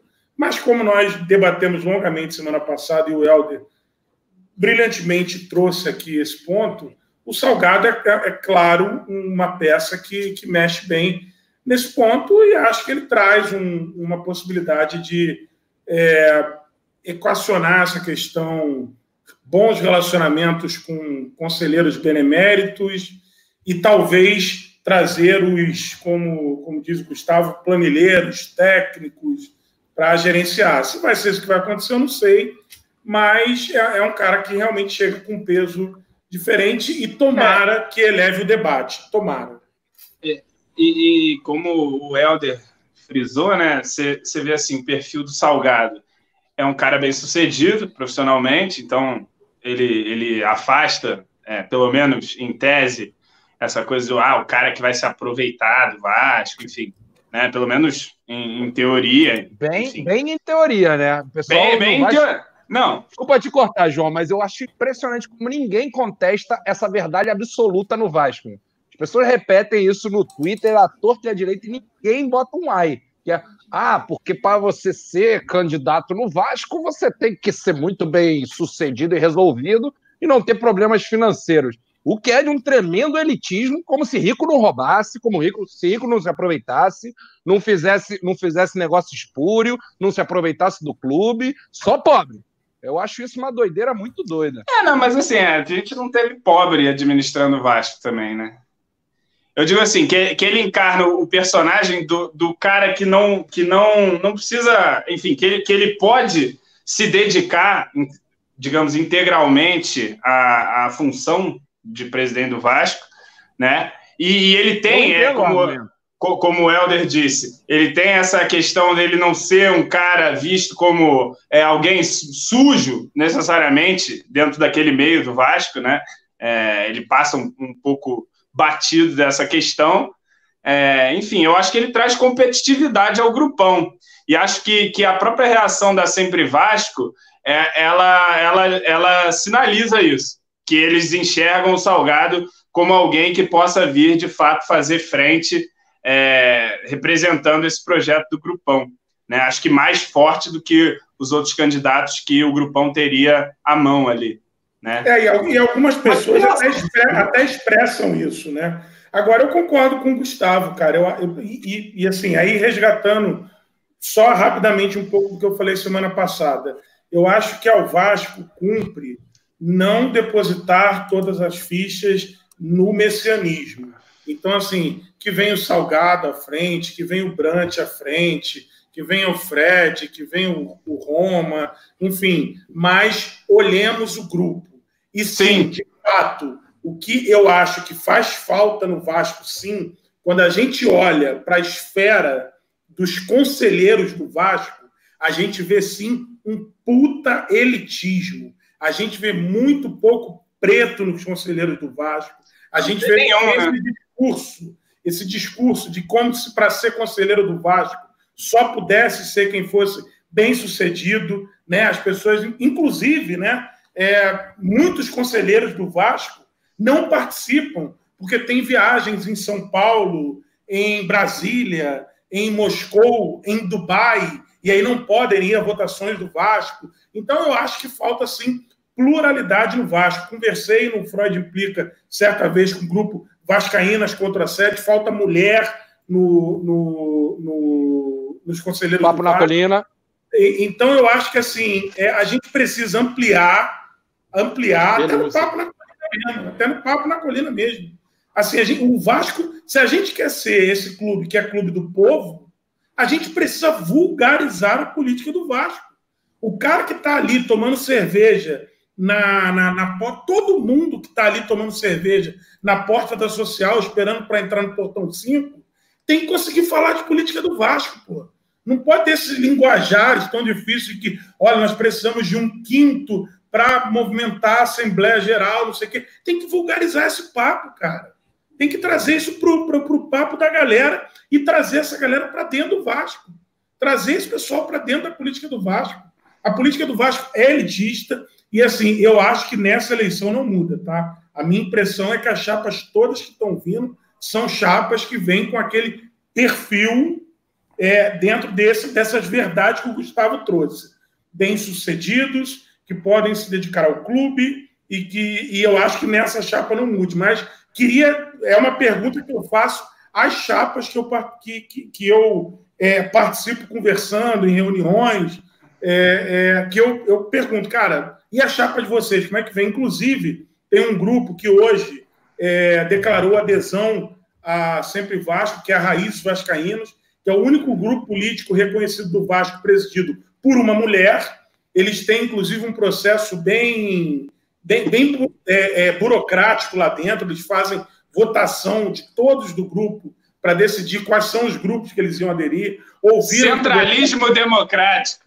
É, conversaram com vários grupos e, assim, é uma galera nova, é uma galera jovem, mas já começa a ter um pouquinho de diferença. Então, é, hoje eu vejo um pouco mais de inclusão no Guardiões da Colina. É, é, o grupo com o qual eu, particularmente, sou mais afeito a, a, a, hoje dos inúmeros grupos que tem no Vasco. Guardiões da Colina é o grupo que eu tenho mais afeição, que eu vejo realmente eles fazendo política e prática política ao que se propõe a fazer, mas e também tem uma questão mais de inclusão, de ter uma galera mais diversa. Mas acho que a gente ainda precisa para o Vasco que tem um passado lá atrás de vanguarda, de inclusão, porra, a gente está precisando e está devendo fazer isso de inclusão na nossa política a tempo para cacete. É, é, eu, só para completar é isso que você disse, é, Rafa, é, eu é, acho vamos... que esse ponto que você tocou muito importante da questão dos grupos, né? É, a gente não debater necessariamente o candidato, mas, é, mas o projeto, né? O projeto que os candidatos representam, se realmente é um projeto robusto, se realmente é um projeto pensado. E, e assim, eu, pelo menos, eu, eu acho que Toma se a gente. Que essa palavra projeto está meio prostituída, hein? se a gente está, se a é. gente conseguisse eleger ali duas chapas, o primeiro e o segundo lugar, é, pessoas comprometidas nesse ideário, por mais que não se unam ali no momento eleitoral, que vai ter a disputa, vai ter a divergência, mas eu acho que esses dois grupos, pelo menos que a gente está falando aqui notadamente, eles trazem em linhas gerais algo muito parecido, né? Ideias de, enfim, é, parecidas realmente, assim. Só não se uniram, João, mas são parecidas é, as ideias. E, e, se a gente consegue ali ter 150 conselheiros é, comprometidos numa agenda de, de, de futuro, de, de trazer o Vasco para esse século, acho que a gente vai estar tá bem servido, né? Então, só dar esse pitaco levemente esperançoso é, aqui. Então, o, né, o, o PH, vamos seguir. Vamos seguir aqui. Só, fala. só falar um negócio rapidinho. É, o pessoal falar ah, o, o Jorge Salgado vindo como candidato é uma é, é um poder que ganha a chapa. Na verdade, eu acho que, na minha opinião, o mais ideal no momento era o Jorge Salgado fazer parte de uma chapa e não vir como presidente. Já, já daria um certo poder. Eu não, não, concordo em, em, em Jorge Salgado vir como o presidente. eu acho ele é mais forte do grupo de longe. De longe. É muito mais forte que o Adriano, muito mais forte que o, que o Vitor. Mas enfim, esse tema já foi. Já foi muito debatido. Muito, muito discutido. Vamos passar para o próximo assunto. Posso pegar, aqui, que é, PH, antes de você. PH, posso, antes de você entrar no próximo tema, só marcar uma coisa aqui? Rapidinho. Não, fala, é... Vocês falaram que já tinha falado muito disso, mas vamos embora. Não, não, não, mas já é outro tema, porque pegando o gancho do Freud que falou do, da Guardiões, é, comentar que na quarta-feira eu achei muito bacana, porque o, o, o debate de, de, de clube-empresa está de volta ao Vasco da Gama, e é melhor que esteja assim, às claras, porque a gente sabe que ele nunca deixou de estar, e às vezes a gente não sabe como está sendo debatido, como está sendo abraçado ou não, né? E aí rolou, coisa de umas semanas atrás, rolou a live lá da Sempre Vasco, com os malucos lá da Ernest Young propagandeando o clube empresa como a salvação do clube de regatas Vasco da Gama. Rolou o pessoal do grupão também dizendo que estava ouvindo, o pessoal da Ernest Young, que não sei o quê, que blá blá blá, com um, um, um encontros também com o César Grafietti, que é um, um, jornalista, um pesquisador também muito defensor do clube empresa, que está mais modulando um pouco o discurso, me parece, mas, mas, que, mas que sempre foi muito defensor do clube empresa como saída, né? E aí eu que sou muito crítico à, à questão do clube empresa, principalmente quando é colocada como uma fórmula mágica que vai salvar os clubes brasileiros, a gente sabe muito bem quem quem está por trás desses discursos, né? É, é, eu, eu fiquei muito incomodado com isso, né? Senti que as duas principais chapas que tem como um dos seus pilares ali é, de, de construção da sua identidade mesmo, que calca o seu projeto, é de uma coisa é, pela democratização dos clubes, é, de repente eu senti que podiam estar meio que abraçando essa ideia de clube-empresa. E aí rolou um debate no Twitter lá e tal, não sei o quê, e o Cacheiro, que inclusive acabou de fazer um comentário aqui, que eu não consigo falar ele ao mesmo tempo, mas enfim, que está sempre ouvindo a gente aqui, que é da Guardiões da Colina, que o, que o Rafa estava citando, um grupo que compõe a Sempre Vasco, me me corrigiu, me, me disse: olha, não é bem assim, a gente está fazendo, ouvindo diferentes é, perspectivas sobre clube empresa, e era justamente a minha cobrança. Pô, o pessoal tá só falando com os caras que propagandeiam o clube empresa, não vão ouvir vozes críticas a isso. E agora, na quarta-feira, vai ter uma live da Sempre Vasco. Eu achei do caralho, porque raramente a gente vê chapas eleitorais do Vasco propondo abrir o debate assim, da maneira como eu vejo que isso significa nessa questão específica com, com a Sempre Vasco, é, e vai ter um debate com vozes extremamente críticas e que trazem outras perspectivas sobre o clube da empresa. É, um deles, o, o Irlan Simões, que faz uma bancada comigo, que está lançando o livro, meu amigo, inclusive, e que entende muito de uma porção de casos onde clube empresa foi vendido como solução casos da periferia do futebol, como hoje o Brasil é, é, é que é, a, a, a, quando a gente vai olhar os casos, quando a gente vai olhar de perto, o mais comum é que vire tragédia. Então, assim, o Vascaíno precisa estar também ligado nesses debates críticos ao clube empresa para não comprar gato por lebre. E as chapas, me parece, com, assim como a Sempre Vasco sinaliza, tem que fazer esse debate de maneira aberta e dizer claramente qual é a postura ao fim do processo para a gente saber em quem que está votando, né? Era só isso aí. E parabenizar o Cacheiro, a Guardiões e a Sempre Vasco por fazer isso publicamente. Esse é, esse é o tipo de coisa que me leva a crer que, que teremos, que poderemos alimentar a esperança de ter um debate em, em alto nível, sabe? É, pessoas, é, pelo menos me parece, né, que são que tem pelo menos esses dois grupos têm ideias ali de realmente de um, de um projeto, não, não, não uma coisa messiânica, não uma coisa de uma hora para outra, mas sim é uma coisa estruturada, né? Enfim. Mas assim, eu acho que o, o no Vasco, politicamente hoje, é impossível. Hoje, eu acho que no próximo triênio também, impossível a gente aderir a um clube empresa pela mentalidade é, presente no estatuto do, do, do Conselho do Vasco, é uma coisa que não está, eu acho que, no horizonte. Porém, eu acho que vale sim o pessoal debater e, e, e, criar, vamos dizer assim, conhecimento sobre o assunto, porque mesmo se não for algo colocado agora, em algum momento esse assunto vai vir à pauta. É, concordando ou discordando, esse assunto vai vir à pauta, inevitavelmente, no, no, nos próximos anos do futebol brasileiro. Até porque teremos muito clubes, muitos clubes menores, como tem o Bragantino agora, né, ascendendo com esse modelo. Então, certamente não vai ser o Botafogo entre os 12 grandes o único que vai caminhar nesse sentido. nos próximos anos a gente deve ter outros clubes também caminhando nesse, nesse sentido, entre os 12 grandes. É, então, essa discussão ela vai acabar permeando o Vasco de alguma forma. Então, mesmo eu achando que nesse momento é impossível isso ser colocado em prática, é, e particularmente sou ignorante nesse assunto, não posso é, falar com a propriedade que o Gustavo falou aí, que não, não, é algo que vale a pena, realmente é algo que eu teria que estudar mais para poder dizer se, se, vale a pena ou não. Mas acredito na palavra do Gustavo. Se ele está falando que não vale, confio nele. Acredite, é, acredite. Sim, mas então, então, em todo caso, é um fato que esse assunto vai vir à tona, né? Então, é um fato que a gente tem que criar conhecimento sobre esse assunto, até para a gente poder discordar. Então, acho sim que vale a pena é, a galera debater o assunto, mesmo é, sem nenhuma possibilidade de colocar em prática aí nos próximos anos. Pelo menos essa, essa é a minha visão. Siga a minha palavra, amigo Florete. Siga a minha palavra. Florê. Florê, Florê. Siga, mas chegou, chegou atrasado nos debates aí, tá vendo? Chegou atrasado no, no primeiro debate da pauta. Eu, eu, espero que até lá eu tenha muito dinheiro e eu seja o comprador do Vasco. E aí tá, tá tudo resolvido. As tradições permanentes.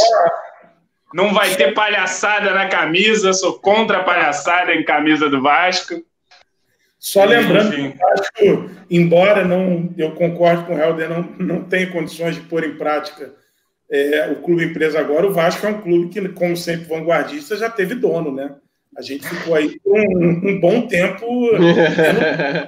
teve dona aí por muito tempo. A gente teve o pior do clube empresa sem ter o melhor do clube sem empresa. Sem ter o melhor do clube empresa, né? Com nome, sobrenome, né? Fazendo muita coisa em nome do Vasco, cujas contas a gente está pagando até hoje, inclusive. É hoje. Mas falando sério sobre o clube empresa, o Matheus Brito está colocando. Mas o Gustavo está radicalizando. Não há modelo de clube empresa que possa dar certo. Rapaz, é, é Olha, o pessoal estava comentando isso no Twitter também. O pessoal às vezes confunde uma coisa. É, eu acho bom a gente ver essa live de quarta, porque acho que pode dar, esclarecer algumas coisas nesse sentido. O pessoal confunde gestão profissionalizada, de você ter lá o, o, presidente ganhando salário para não ter mais esse argumento de que ah, tem que ter a vida resolvida, por exemplo, de é, os vice-presidentes poderem ter um, um salário ou não, ou serem um cargo é, comissionado, mas que tenham um responsável, que tenham uma estrutura que a gente pode até chamar de empresarial, de pessoas ali recebendo, diretores recebendo, para tocar o clube. Isso é uma coisa. A outra é você ter o controle do clube fora do quadro social. Vasco hoje é um clube que, que você, você, de três em três anos, o quadro social do Vasco é muito menor do que a gente acha que deveria ser, ele elege quem é que vai ditar as regras, quem tem a caneta. A caneta final é deles. O modelo clássico de clube empresa tem vários é, modelos, como o amigo bem coloca aqui, vai ser sem dúvida, sem dúvida vão ser debatidos depois de amanhã. Mas o modelo, o, o, talvez o que caracteriza ao máximo o clube empresa é o fato de que você tem um grupo ou de acionistas, pode ser três milionários, pode ser 1.500 pessoas, pode ser 5 mil pessoas que têm ações. Pode ser um cara só. Pode ser um cara só, ou você tem um dono. Mas, meu amigo, te digo, vocês aqui, nós aqui, não teremos a capacidade de, de influir politicamente com o que a gente influi hoje com o nosso voto. De três Mas em três qual? anos, a democracia do Clube de Regatas Vasco da Gama, mesmo que mal e porcamente, funciona três em três anos, o eleitor elege quem comanda o clube. Modelo de clube-empresa, é, onde isso possa ser colocado, por exemplo, na Alemanha, você tem modelos em que é, os investidores, os acionistas, têm até 49% de, de controle do clube. Então, sempre a parte política do clube, a parte associada do clube, vai ter uma palavra final. Mas, enfim, são ô, modelos. Gustavo, mas você há de concordar que, que o Vasco e a situação que o Vasco está, ele é um grande argumento é, em favor do fim do modelo associativo, né? Se a gente vê o que, que é o, o, Vasco depois... se transformou, né, esportivamente. Aí depende, né, João? Primeiro, porque não é um problema do Vasco. Se a gente pensar, o próprio futebol brasileiro foi ladeira abaixo, né? Você tem não, alguns. Você Talvez tem, a gente inclusive... seja o caso mais eloquente de destruição de uma marca, né? Sim, mas o problema nesse caso, o Irlan fala muito bem disso, sem dúvida deve abordar isso depois de amanhã. O problema nesse caso é que faz uma, uma dicotomia que é falsa entre clube e empresa e modelo associativo, e aí você pega o exemplo dos clubes que tem hoje. Quando você esquece que a dicotomia pode ser também clube e empresa e democratização radical dos clubes. A gente tem exemplos hoje funcionando e funcionando Sim. de maneira interessante no Brasil. A começar uhum. pelos, pelos dois da Bahia, Vitória, o Inter de Porto Alegre, são modelos em que passou-se a abrir um quadro social onde diversas é, ações redemocratizantes ou democratizantes do clube se impuseram e deixaram de ter essas coisas que fuderam o Vasco, que é do, no clube feudo, do modelo associativo que não permite ampliação do quadro social, que não permite a participação do associado, que permite golpe na lagoa, que permite apadrinhado no Conselho de Mérito com voto é, vitalício. É, esse tipo de coisa é permitido pelo modelo do Vasco, mas não quer dizer que o modelo associativo tem que ser como o uhum. Vasco. A luta, para mim, deve ser por redemocratização ou democratização do clube. Uhum. Aperfeiçoar é, o modelo dois, associativo do Vasco. Mas são dois extremos que, que, assim, entre eles tem muita coisa. Assim. Não necessariamente a gente precisa abrir mão do, da, da democratização para ser empresa ou para profissionalizar, nem precisa chegar ao nível SA de só ter dono. Tem, tem muitas nuances nesse contexto. E, assim, eu me aproximo muito do que o Alder fala. Assim.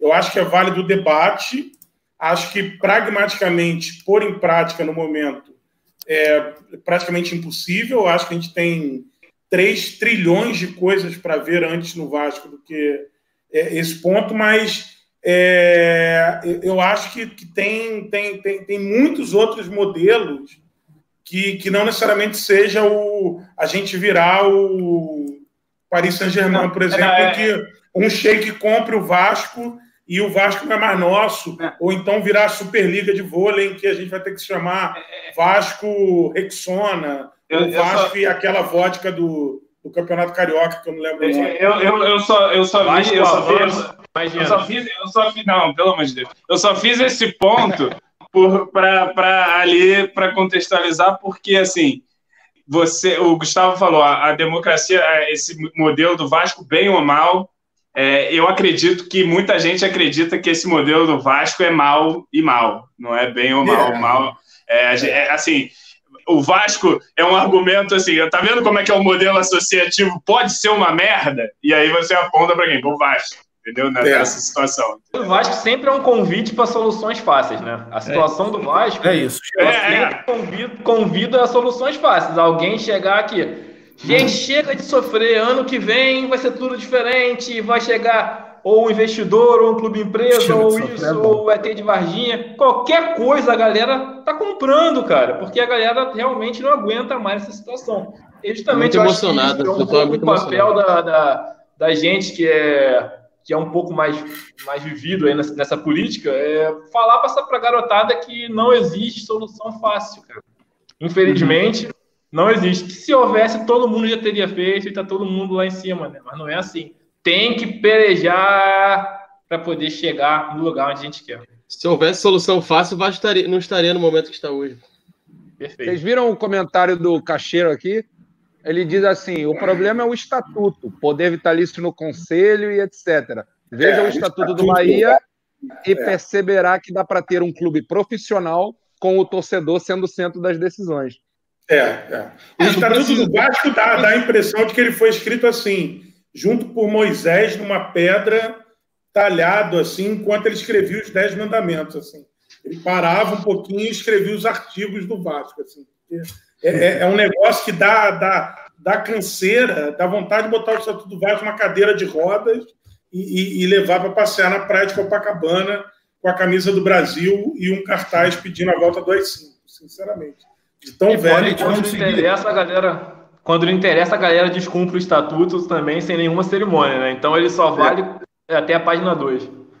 É, tem muitas coisas ali que dão margem a interpretações, Gente, vamos, né? Vamos e aí vai de quem tem mais o poder da interpretar, interpretar com mais força. Prevalecer a sua interpretação. O pegar que ia mudar a pauta, mas não consegue, cara. Ele sempre cai na hora de mudar a pauta. vamos lá, vamos, vamos seguir a pauta aqui, senão a gente vai ficar muito tempo nessa, nessa pauta aí. Nós já, já discutimos muito sobre isso. Vamos Foi discutir mal, agora sobre a, a volta do futebol, né? A volta do futebol carioca, que também nós já discutimos muito. Só que hoje tivemos algumas novidades, né, galera? Hoje, né, a, a FERJ, ela propôs o retorno do Carioca para o, o dia 20, né? É, próxima semana, é, próxima semana não, agora final de semana, deixando, né, a possibilidade de, de antecipar, né, a volta e já voltar agora dia 20. Só que, né, o Alexandre Campelo, né, presidente do Vasco, e o Flávio Horta, que se eu não me engano é mandatário do Volta Redonda, eles bateram de frente com o Mário Bittercourt, que é o presidente do Fluminense, porque o presidente do Fluminense pediu, se eu não me engano, 15 dias, né, para poder é, voltar, para poder é, ter, é, ter aqueles dias de, de voltar a questão física dos jogadores, etc. E o presidente do Vasco simplesmente né, bateu de frente, assim como o mandatário do, do Volta Redonda, querendo para voltar logo para o dia 20, assim como também o presidente do Flamengo. Do Flamengo. O PH, só estou adiantando aqui, tá, PH? Não, é... fico feliz que você tenha conseguido. Tentando a meia hora.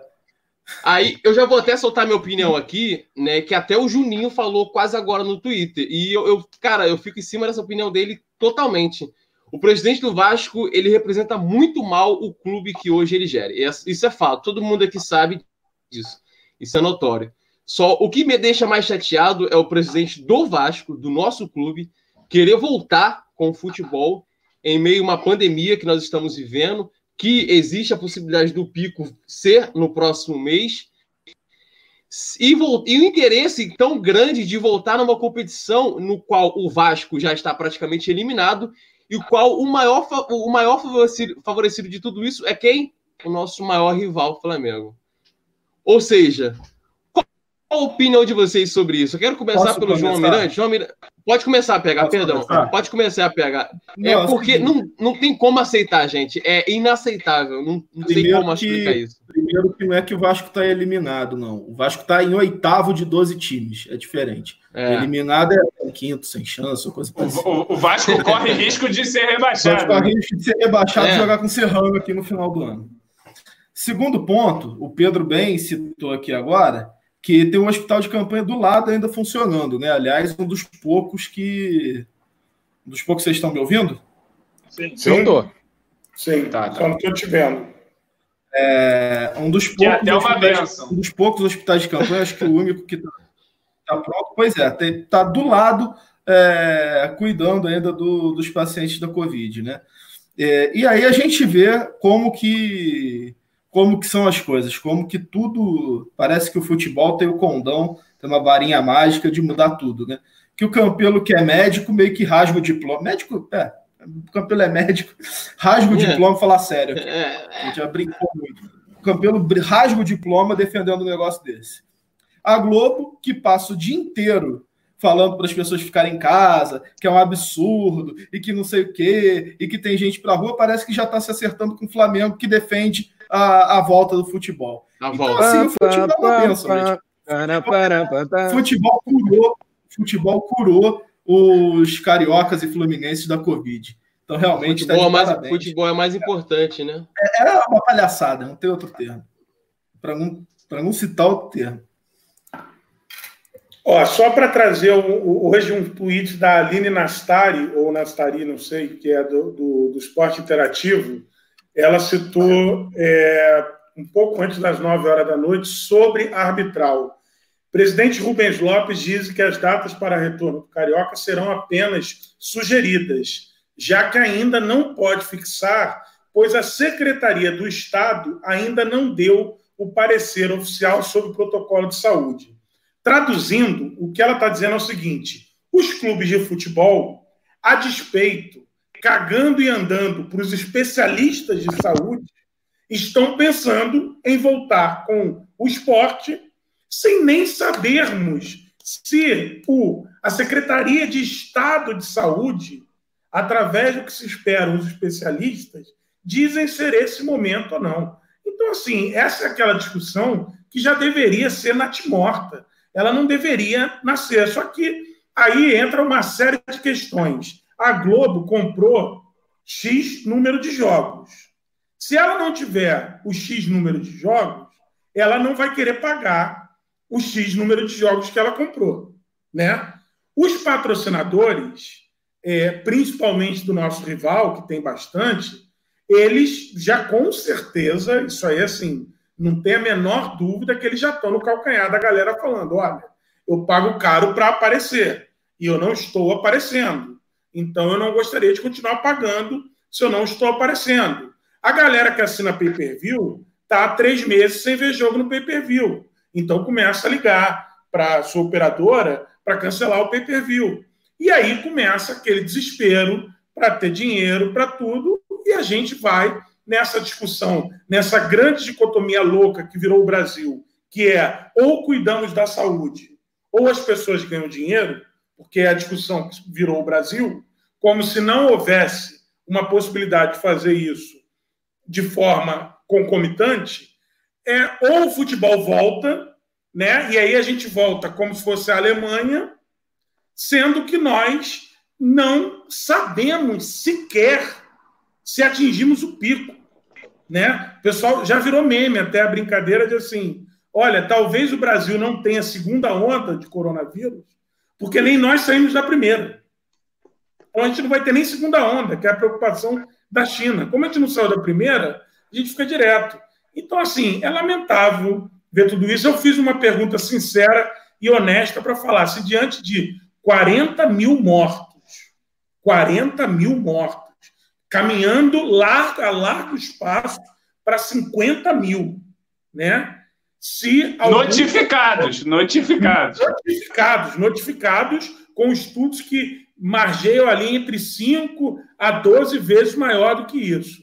Se realmente vai ter algum torcedor que vai conseguir celebrar, feliz da vida, um gol do Germancano, se vai conseguir celebrar um belo passe do, do Andrei, porque, assim, sinceramente, isso me diz muito mais sobre a humanidade da pessoa do que sobre a vascainidade. Porque quando a gente atingiu 7 mil mortos na Itália, eu lembro que foi uma chuva de hashtags Pray for Italy, todo mundo abismado com a Itália, achando um absurdo a Itália ter chegado a 7 mil. E aqui a gente está caminhando para 50 mil notificados com uma tranquilidade enorme.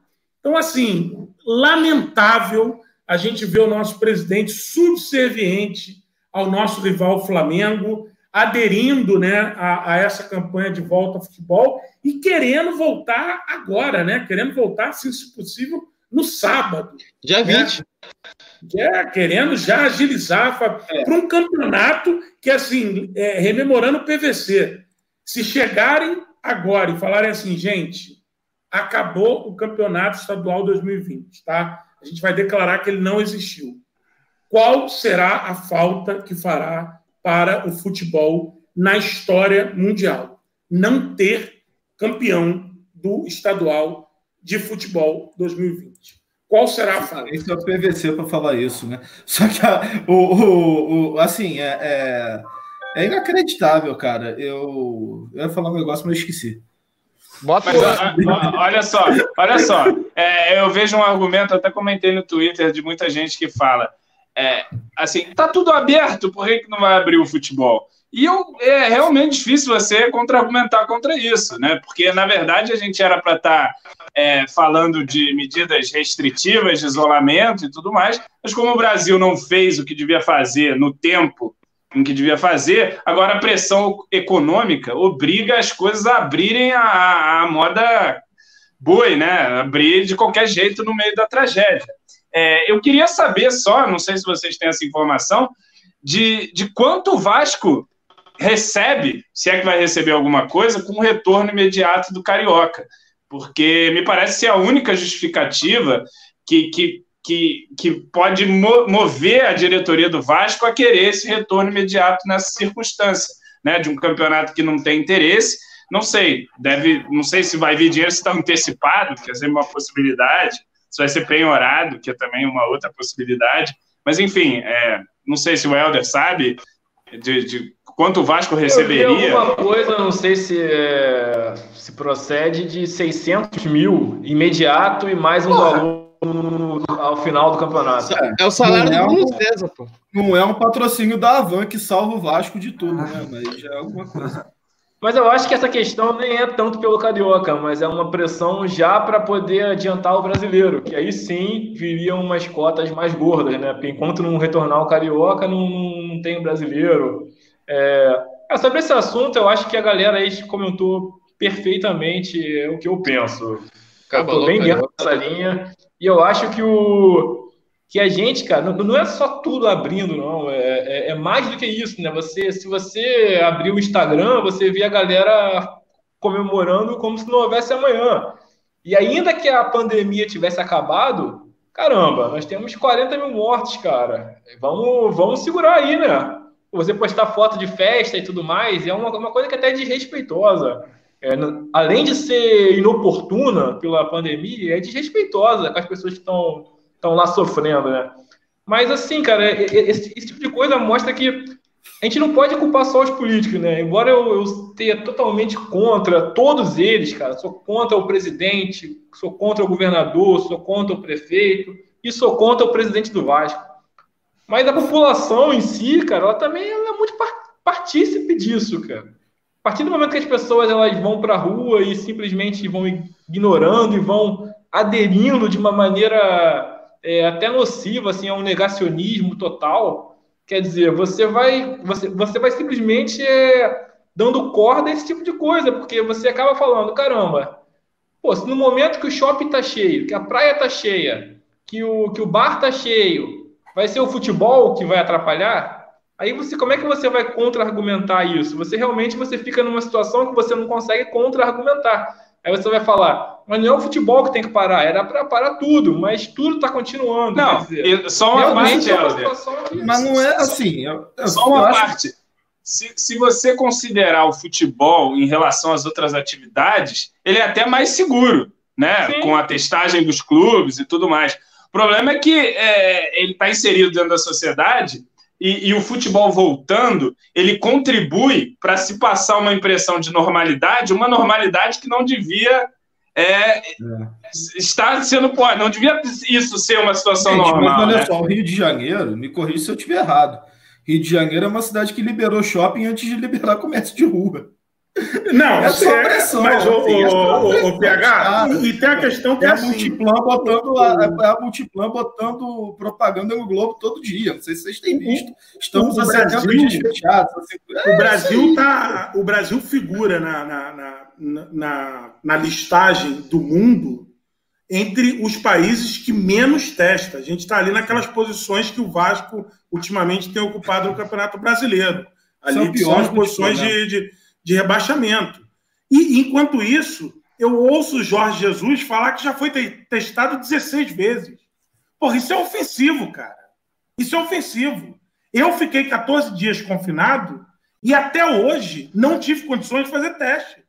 Eu não sei, por exemplo, se eu tive Covid ou não. Eu tive um diagnóstico clínico, mas eu não tive o diagnóstico por teste. Agora, o Jorge Jesus e todos os jogadores do Flamengo foram testados 16 vezes. No Aí país eu... que menos eu... testa em todo mundo. Porra, isso é desrespeitoso pra caralho. Isso que o Rafa isso falou. É o João fala. Isso é simbólico, porra. Isso é uma coisa que, assim, não, não é a questão de, de, de, de, de tipo assim, porra, ah, mas é que tá todo mundo, como diz aqui o camarada que acho que é Alexandre, mas tá todo mundo fazendo festinha, aí o que vai atrapalhar o futebol? Não, meu amigo, é que o futebol tem um simbolismo dentro do Brasil em que ele vai passar ajuda a ter mais festinha, né? Exato, ajuda a ter mais festinha, é. ajuda a ter mais churrasco, ajuda a ter uma porrada de gente se reencontrando e passa essa noção de normalidade de que a gente está igual à Espanha, de que a gente está igual à Alemanha, de que quando a gente está muito distante, já somos informalmente o epicentro da doença, não sabemos chegando no pico e caminhando para ser oficialmente, ostensivamente, ganhar o título com todo mundo querendo fechar as fronteiras para o Brasil, com todo mundo querendo fechar tudo para o Brasil. Então, assim, se você tem, se, desculpem a minha sinceridade, mas se você tem esse nível de boçalidade de cagar para tudo isso que está acontecendo no Brasil, só para ver o Germancano fazer gol, me desculpa, meu amigo, mas você não entende o que é ser Vasco da Gama, sinceramente. Importante, tem a ver com o que você falou, Rafa, que é, que é também quando o Campelo vai e fala, não, mas aqui a gente vai ter os protocolos. O Landim fala, não, os protocolos, o jogador aqui está mais seguro do que fora, aqui vamos cuidar, aqui vamos fazer teste e tal, não sei o quê. Meu amigo, e no Madureira? Como é que vai ser? Você acha que no Madureira vai ser. E outra, e o, o, o roupeiro do Vasco, ele não vai pegar condução?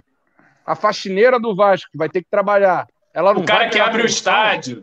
O cara que abre o estádio. Todo mundo. E, e porra, e todos os clubes pequenos, acha que vão ter a estrutura que, que Vasco e Flamengo. no caso do Vasco, o Vasco ele nem pode servir de exemplo para nada, né? Eu acho que o único exemplo que o Vasco pode servir é o de imunidade de rebanho, que talvez o Vasco foi o único lugar onde isso aconteceu no mundo, né?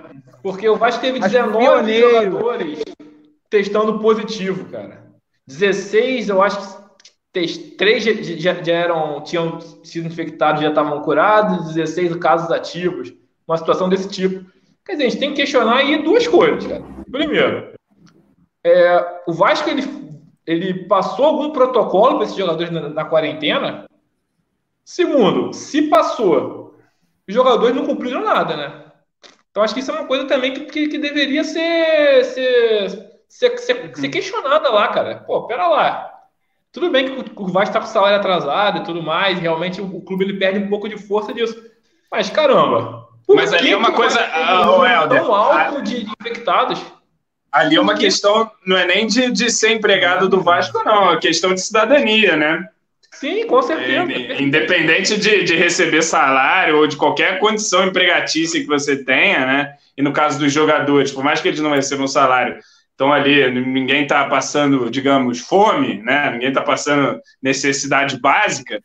É, e, e, outra coisa, esse número alto, ele ainda é um indício de que o problema é muito mais grave do que, do que a gente notifica, porque são ali pessoas que não seriam testadas normalmente, então você já vê esse número altíssimo em pessoas que não seriam testadas. É então aí você, né?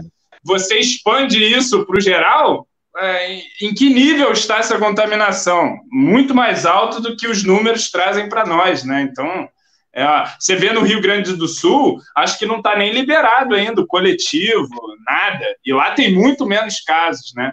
E aqui a gente já está falando, eu vi o pessoal falando de voltar na fase final do Carioca já com o público, né? Então é, a loucura já está já tá em limites estratosféricos. Mas é um país que não tem ministro da saúde, né? País que não. Enfim, com os, não, os governantes que nós temos saúde, aí. Não. não, então eu ia falar até disso, até fugindo um pouco, mas tentando voltar depois. É, primeiro que assim, não é que não tem ministro da saúde, trocou três vezes e já está um mês sem, né? É, é pior é, ainda do que só não ter.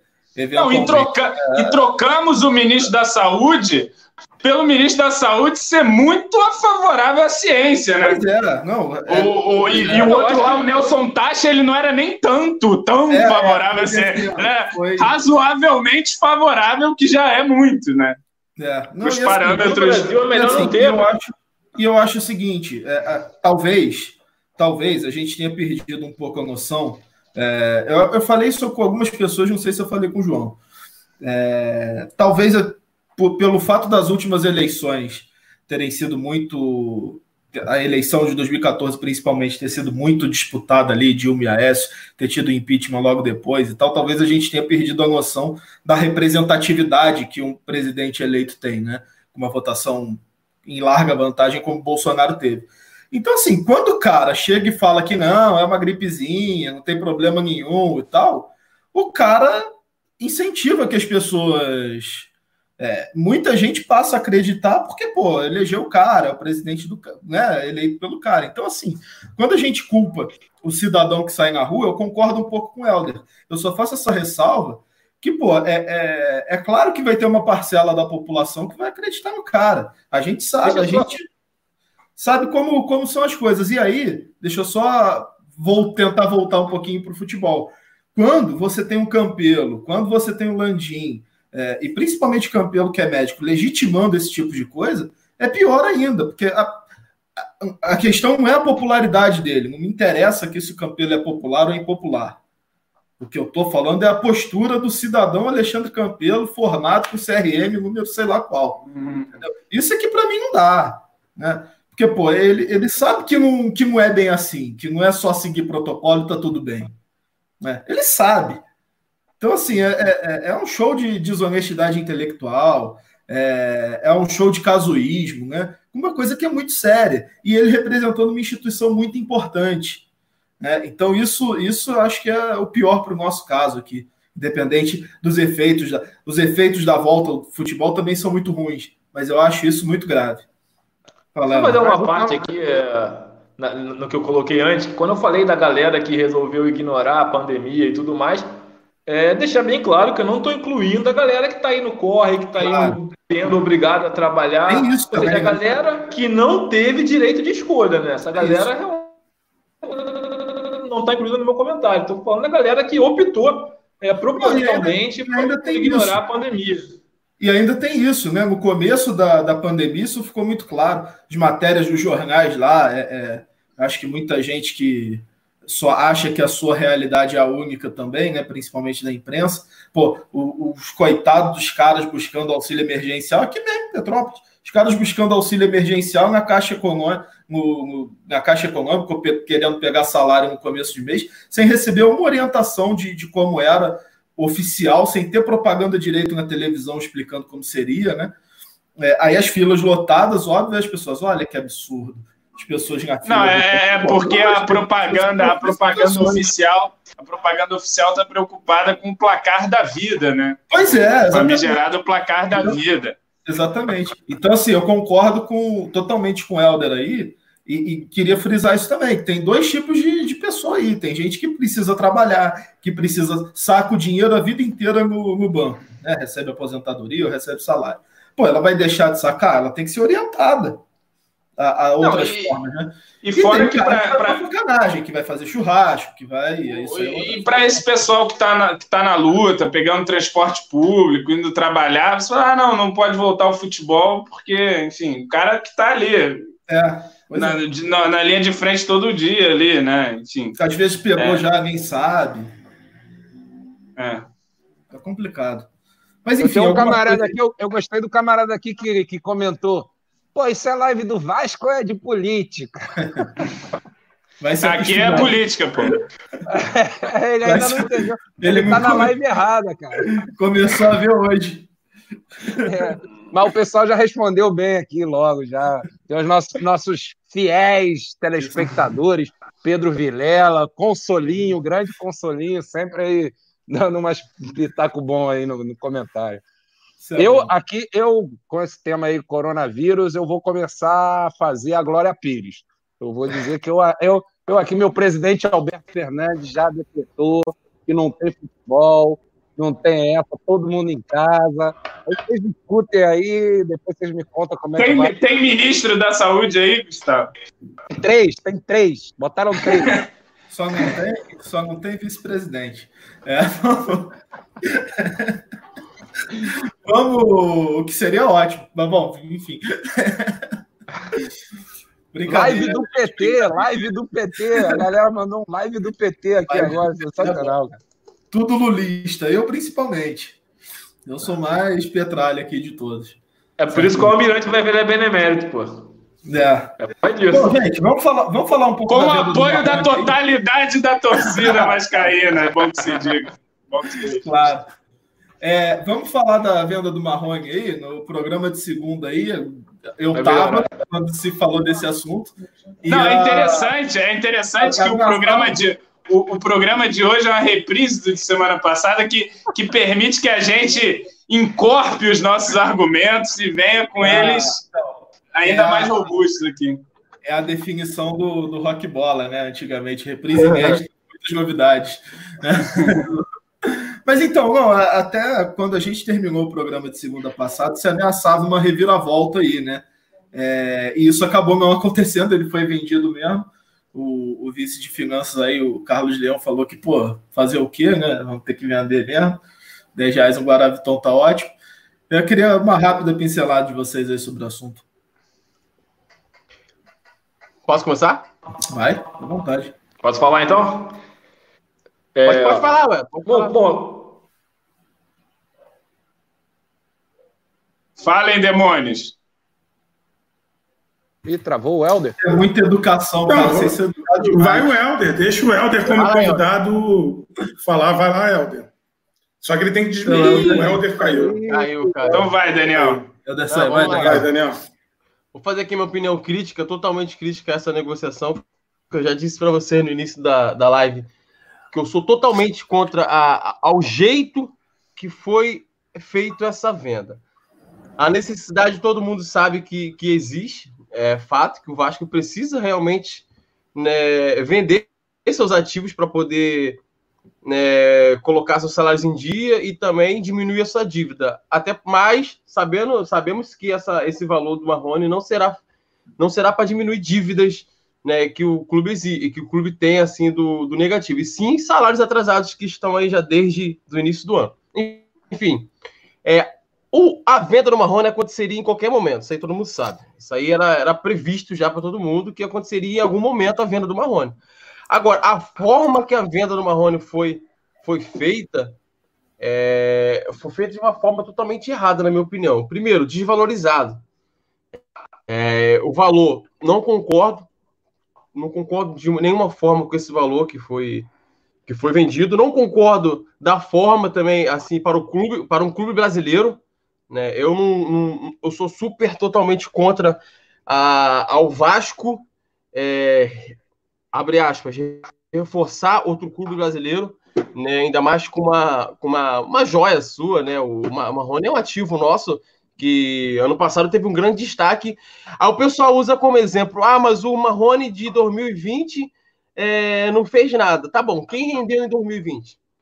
Cita aí dois jogadores que renderam em 2020. O Thales Magno, né, talvez ali, é, o Vinícius surgiu bem, mas ainda é muito cedo para cravar alguma coisa. E o, a nossa grande esperança é no, no Andrei, que começou um ano muito bem, né? Mas também é aquilo, né? Carioca ilude, ilude demais. Temos que ter uma. uma temos que esperar para crer né? nessa volta do Marrone. Agora, 15 milhões vão cair diretamente na conta do Vasco. Acredito eu que vai dar para pagar janeiro, fevereiro, março, abril, né? E janeiro talvez. Pagou, né? né? Janeiro já pagou, né? Janeiro já pagou. Verdade. Vamos lá, botar é, fevereiro, março, abril e maio, talvez. Vamos lá, vamos colocar isso. Hoje, é, eu entrei em contato com algumas pessoas ligadas à atual direção do Vasco, e o que eu obtive, o que eu obtive foi que é, que fatalmente vai acontecer o que todo mundo já espera, que vai ser feito para pagar salários atrasados. Né? E também algumas dívidas que podem piorar o momento do clube no momento. Né? Acredito eu que seja é, um exemplo, essa dívida aí que surgiu do desábato, sei lá, coisas do tipo assim. Enfim, agora, né, vai, é, vai solucionar a vida do Vasco? Não soluciona. Então, melhora o momento. Né? Um exemplo, Bruno César vai ter seu salário em dia, né? Entre outros, outros pérolas aí.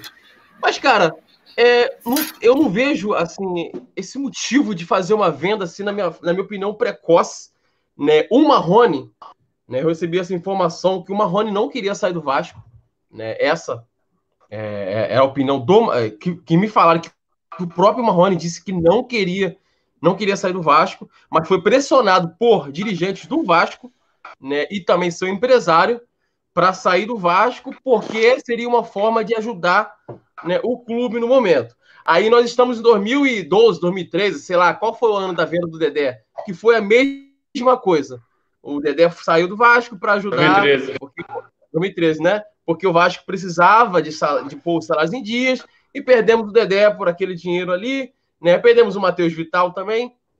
Cara, eu acho assim, eu vou ser bem radical. Quem concordar com, com o jeito que foi feita essa venda, é assim, caramba, é, é de valorizar até as próprias vendas, as próximas vendas do Vasco.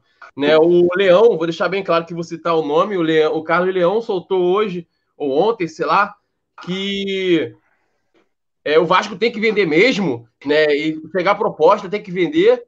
O João falou isso hoje no Twitter. Só nessa fala aí, o, o, o Leão já desvalorizou 2 milhões do Thales Magno. E eu concordo.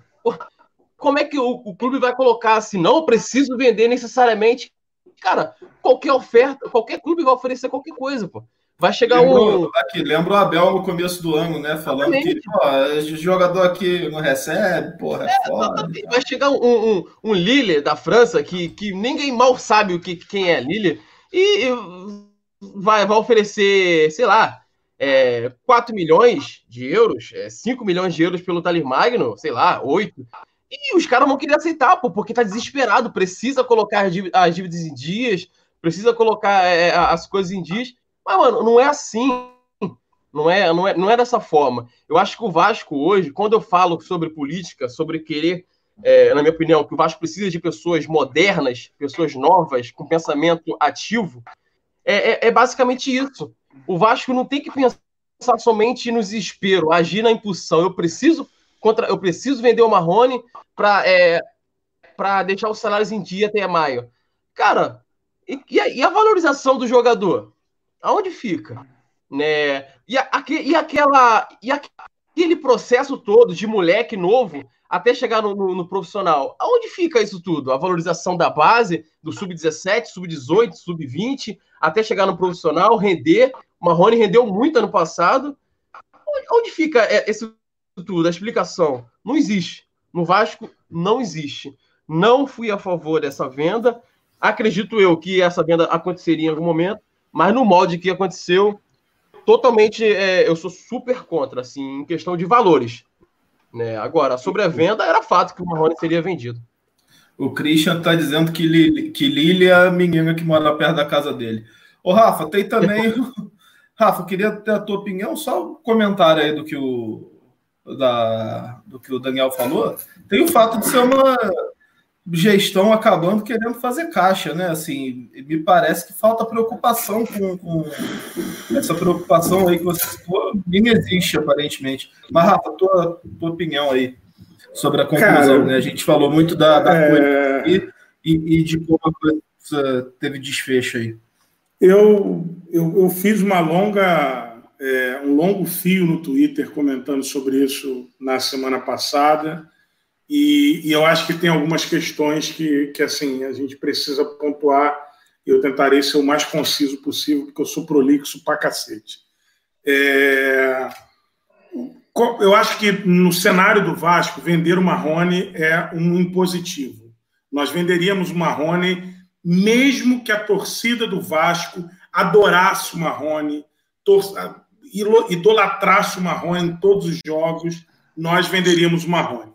Isso é fato, para é mantermos. É, é, assim como será para o Thales também, é, como foi para o Paulinho, enfim, para mantermos em dia salários de jogadores que estão muito abaixo do que é jogar no Vasco.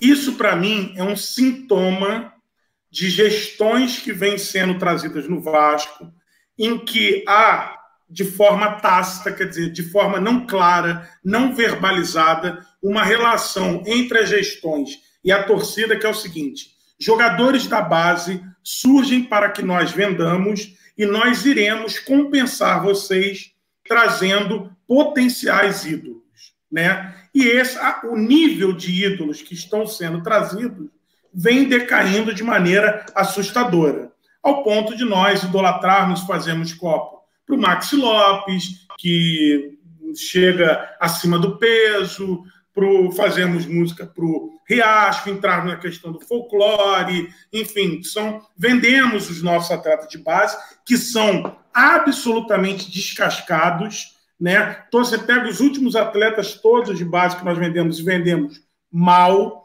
eles são absolutamente, absurdamente cobrados no Vasco, até porque entram num cenário assim, vai lá, meu amigo, e resolve. E esses medalhões, entre aspas, que chegam, eles chegam com uma complacência da torcida enorme, enorme.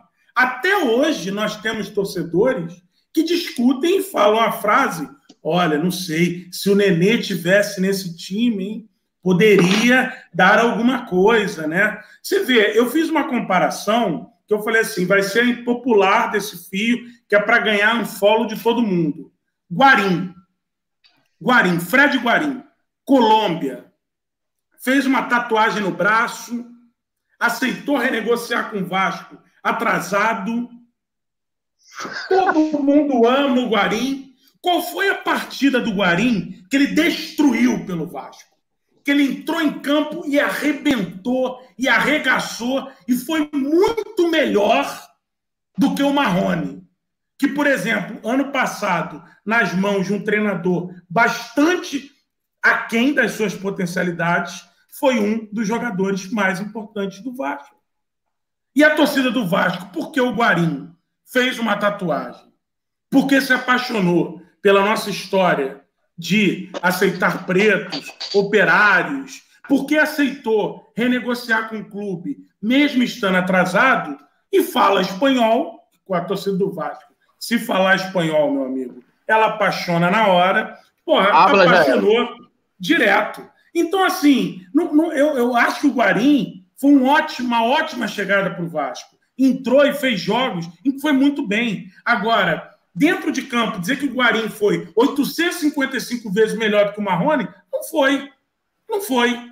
Não foi. É um cara de nome. Agora, entra nessa, nesse combinado que há, sem falar, que é a gente vende os nossos garotos, que vocês criticam, e traz um cara que já passou pela Inter, traz o Max, que já jogou é, não sei aonde, traz. Aí você vai ter Max Rodrigues, vai ter Nenê, vai ter Max Lopes, vai ter Guarim, vai ter. E a gente fica topando os jogadores que viram ídolos, como, por exemplo, uma reportagem que teve no Globoesporte.com, que o, o Iago Pikachu é um jogador que passou cinco anos com salários atrasados no Vasco e nunca reclamou. Ah, que bacana! O Iago é ídolo porque nunca reclamou de salário. Reclama de salário, pô reclama do, do, do, salário. Então, eu acho que assim, a venda do Marrone era inevitável. Inevitável por gestões horríveis que a gente faz. Mas a gente precisa definir qual é o nosso papel com a base. Hoje a gente vende mal a base, adquire mal jogador, na maior parte das vezes, um ou outro que destoam, um Guarim da vida, um Germancano da vida, o Max Lopes, que joga três meses, ajudou a gente a se livrar do rebaixamento e depois virou literal e metaforicamente um peso, né? Não, não, não rendeu mais e, e a gente vai ficar nisso por várias gestões, vendendo a nossa base sem poder utilizar. Essa é a minha, a minha visão. João, você que foi alvo aí da, do ataque do Rafa. que que Qual ataque? O que, que você achou da. Que faz, que faz música pro, pro Riacho. Pra Riacho, Marim, Deus e o mundo. Não, mas, mas eu, eu tenho que confessar que eu tenho um fraco por colombianos. É uma das, uma das minhas muitas falhas é essa. Mas assim, cara, é, é eu acho é, que, como o Rafa falou, essas vendas que o Vasco faz é muito reflexo da, da nossa situação, né? A gente não não vende, a gente não, não está mal porque vende mal. A gente vende mal porque está mal. Se é que vocês compreendem esse raciocínio Nossa, profundo, hein? tão profundo. Nossa, é, a, a, a, nossa situa a nossa situação nos leva a vender os nossos ativos por um preço muito abaixo do que um time estruturado. É, então, assim, se o Marrone fosse um jogador do Atlético Paranaense, ele valeria no mínimo o dobro porque o Atlético Paranaense não ia estar tá vendendo o Marrone para pagar salário atrasado. Agora, o Vasco, nessa situação, que, que há um risco iminente de você perder vários jogadores ali do, do seu elenco, por mais que seja um elenco fraco, médio para fraco, digamos assim, é o elenco que a gente tem para jogar. Então, é assim, o Vasco acaba ficando numa sinuca, né? Porque, assim, como é que você, é, como é que você vai fazer dinheiro novo? Como bem disse o, o o Leão, como disse o Leão, acho que, sim, acho que num, num, num sentido de negócio não tem muito muita razão de você ficar falando o tempo inteiro, ah, não, a gente tem que vender mesmo, então a gente vai vender o Andrei, o Ricardo ou o Thales, quem chegar vai levar, né? Acho que você se põe numa situação de vulnerabilidade na mesa de negócio muito grande, mas, enfim, essa é a nossa realidade. É, não, e aí a gente fica pensando, se você, se você não vende o Marrone, como é que você paga os salários? Como? Recorrendo a Jorge Salgado, pagou a, a folha do, de janeiro, né? Então, o Vasco tem uma dificuldade enorme de, de conseguir receita, né? E aí, nessa situação aí, devendo quatro, cinco meses, e, e, não só salário, né? A gente deve tudo. Se a gente deve salário, é porque a gente está devendo tudo, não é só salário. Está devendo as contas básicas do funcionamento do clube, está devendo os funcionários, que é uma situação que a gente tem que ter um olhar é, de prioridade, né? Porque o jogador, porra, bem ou mal, é horrível para a gente aqui ficar devendo jogador, salário de jogador, mas o jogador não está morrendo de fome. O funcionário muitas é. vezes está tá passando uma necessidade grave realmente, né? Gente que ganha mil reais, mil e poucos reais, dois mil reais, que não pode ficar esse tempo todo sem salário. Então, essa própria situação, você imagina ali como presidente do Vasco, você recebe uma proposta num ativo seu, por mais que ela seja abaixo, mas que seja uma proposta que vai, pelo menos, aliviar a pressão ali, é difícil, né, cara? Porque você tem um, uma galera, os funcionários, os próprios jogadores falando, e aí, como é que vai fazer? Como é que vai pagar? Não, vai, não vão ser os 600 mil da TV, né? E enquanto o Vasco não se reestruturar é, de uma maneira realmente é, sólida, a gente vai continuar vendendo jogador, como os debates do Helder, lá de 10 anos atrás, vai continuar vendendo jogador para pagar salário atrasado e não para investir no clube ou investir em um outro jogador, enfim. A gente vai ficar nesse ciclo sempre, né? A gente, eu espero, pelo menos que, que a gente inicie, acho que que se iniciou um processo, pelo que a gente vê das análises financeiras e tal, que em 2019 acabou dando tudo para trás, né, ano passado, é, e a gente vai ter que continuar remando nessa, na esperança de que um dia os nossos Thales, os nossos Marrones, que não se engane, o Thales vai ser vendido abaixo do que, é, do, que do valor que ele tem. É, vão, vão ser, vai ser sempre assim, enquanto a gente não puder vender por escolha, mas vender por por, por não ter escolha, né? O Vasco hoje vende por não ter escolha, vende pelo que é incapaz de recusar de oferta, né? Então, enquanto a situação for assim, a gente vai, vai sair vendendo os jogadores aí é, abaixo do, do, do, preço que eles poderiam nos render. E no caso do Marrone, só aliando o ponto de vista dele, é, para ele eu acho que é um baita negócio. Ele ir para o Atlético Mineiro, trabalhar com o São Paulo, acho que em termos de, de, da evolução dele como jogador, tem tudo para ser uma coisa muito vantajosa para ele. Né? O Vasco resguardou uma parcela aí, os 14%, e depois parece que o Atlético tem um compromisso de, se não vender até 2023, pagar esse um milhão de euros para o Vasco, o que daria esse um milhão agora, eu fiz até a cotação, algo em torno de 8 milhões e pouco, né? Então seria uma venda de, de 23 milhões, no caso, se a gente conseguir. É, enfim, é, eu não acho um valor tão baixo assim também, não. Acho um valor, para a nossa situação de, de, vendedor, até que é um dinheiro que vai, vai ali nos socorrer, né? Acho que, enfim, vamos ver se, se pelo menos bota as coisas minimamente em ordem, o que não parece que vai acontecer, ainda vai continuar atraso. Né? Antigamente a gente vendia jogador para pagar salário atrasado, a gente vende hoje continua devendo. Antes de passar e um ponto que o Cristiano trouxe no Twitter, só que, que assim, as informações são bem desencontradas é. sobre essa venda, tá? É, Começou-se com valor, depois parece que o Atlético Mineiro elevou a um nível que fica um pouco difícil de acreditar que tem elevado tão rapidamente. Vai ser uma coisa meio Evander, tá?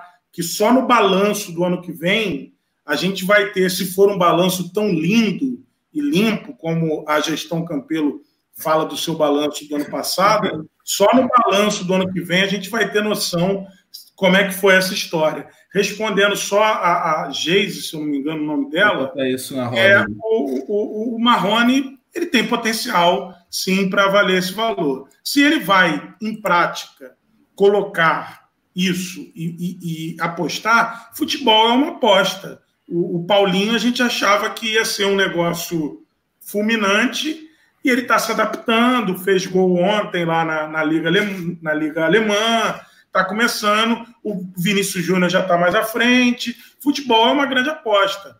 Agora, o que me entristece é, é essa história de que o Vasco não consegue formar os seus atletas para que ele possa se tornar um grande jogador. E que, para isso, a gente tem que fornecer para o mercado interno. Porque isso, para mim, é um atestado Não, de rebaixamento da posição do clube diante dos grandes clubes brasileiros. Pior, isso, né, sim, para mim, é um rebaixamento da marca Vasco diante do futebol brasileiro. E o pior, né, é, para um clube que está tão quebrado quanto ou indo para uma situação tão ruim quanto a nossa, né? O ah, parece que, que acharam acha... petróleo lá, né? Não sei, porque estão contratando para caramba. Alexandre é. Matos, né? Pois é. Ah, mas eles também estão atrasando o salário também. Pa pa parece que acharam nióbio lá nas Minas Gerais. nióbio e grafeno. E que, que vão fazer aí o Atlético conseguir arcar com tudo. Vamos ver. Só um, só um outro detalhe, é, antes de passar a bola para o Helder. É, assim, o, o João falou da declaração do Leão, né? Eu acho que ele estaria certo se ele fosse comentarista do Papo na Colina, né? Hum. Não como diretor de finanças. Né? A análise exatamente, dele é exatamente. só que ele tá lá, né? Enfim, eu acho que o problema maior é esse. Helder, tua análise aí sobre essa situação toda, já que você não falou do, do andamento dela semana passada aqui, tem um pouco mais de liberdade aí para analisar essa situação. Não, tranquilo. Eu tô com. Minha conexão acho que não tá muito legal, então eu vou fazer algumas. Vou dar umas pontuadas aí em cima do que a galera falou. É... Vocês estão me ouvindo? Tô. Tô ouvindo? Tá, tá, beleza. É... Então, primeiro, a gente falou um pouco do Bruno César, né? Tem muita uma piada aí em cima do Bruno César, mas por incrível que pareça, o Bruno César é o único jogador do elenco que está com salário em dia. Né? Porque o Bruno César renegociou todo o atraso dele um novo contrato de dois anos é, que foi assinado agora. Então o Bruno César está com o salário em dia, cara. Por incrível que pareça. Se apaixonou pelo Vasco, Bruno César. Exatamente. Fez tatuagem também, né? Música, merece música. É engraçado que o pessoal tatuagem, que não tem, não tem vaga em outros clubes se apaixona pelo Vasco, não sei porquê. É, vai fazer tatuagem do Big Mac, só se for, né? Mas enfim, o pessoal fica falando aí que a gente fica falando muito de política, cara. Mas é, especificamente da política vascaína, mas tudo no final das contas cai aonde? Cai na política. A venda do Marrone, ela é derivada justamente da questão política do Vasco. Né? Então, quanto o Vasco ele tiver uma questão política, ele tiver uma gestão amadora, uma gestão é, viciada politicamente, né? uma, uma gestão que não tenha, que não seja abraçada pela torcida, o Vasco vai ter uma gestão que não vai conseguir pagar salário, porque o Vasco tem uma dívida muito alta. Ele precisa de uma eficiência de gestão muito grande para poder manobrar essa dívida, para poder gerar receita, para poder conseguir gerar esse dinheiro, isso tudo. Então, enquanto o Vasco não tiver, ele vai ficar afogado na dívida. Enquanto ele for tiver afogado na dívida, ele vai ser obrigado a vender o almoço para poder comprar a janta.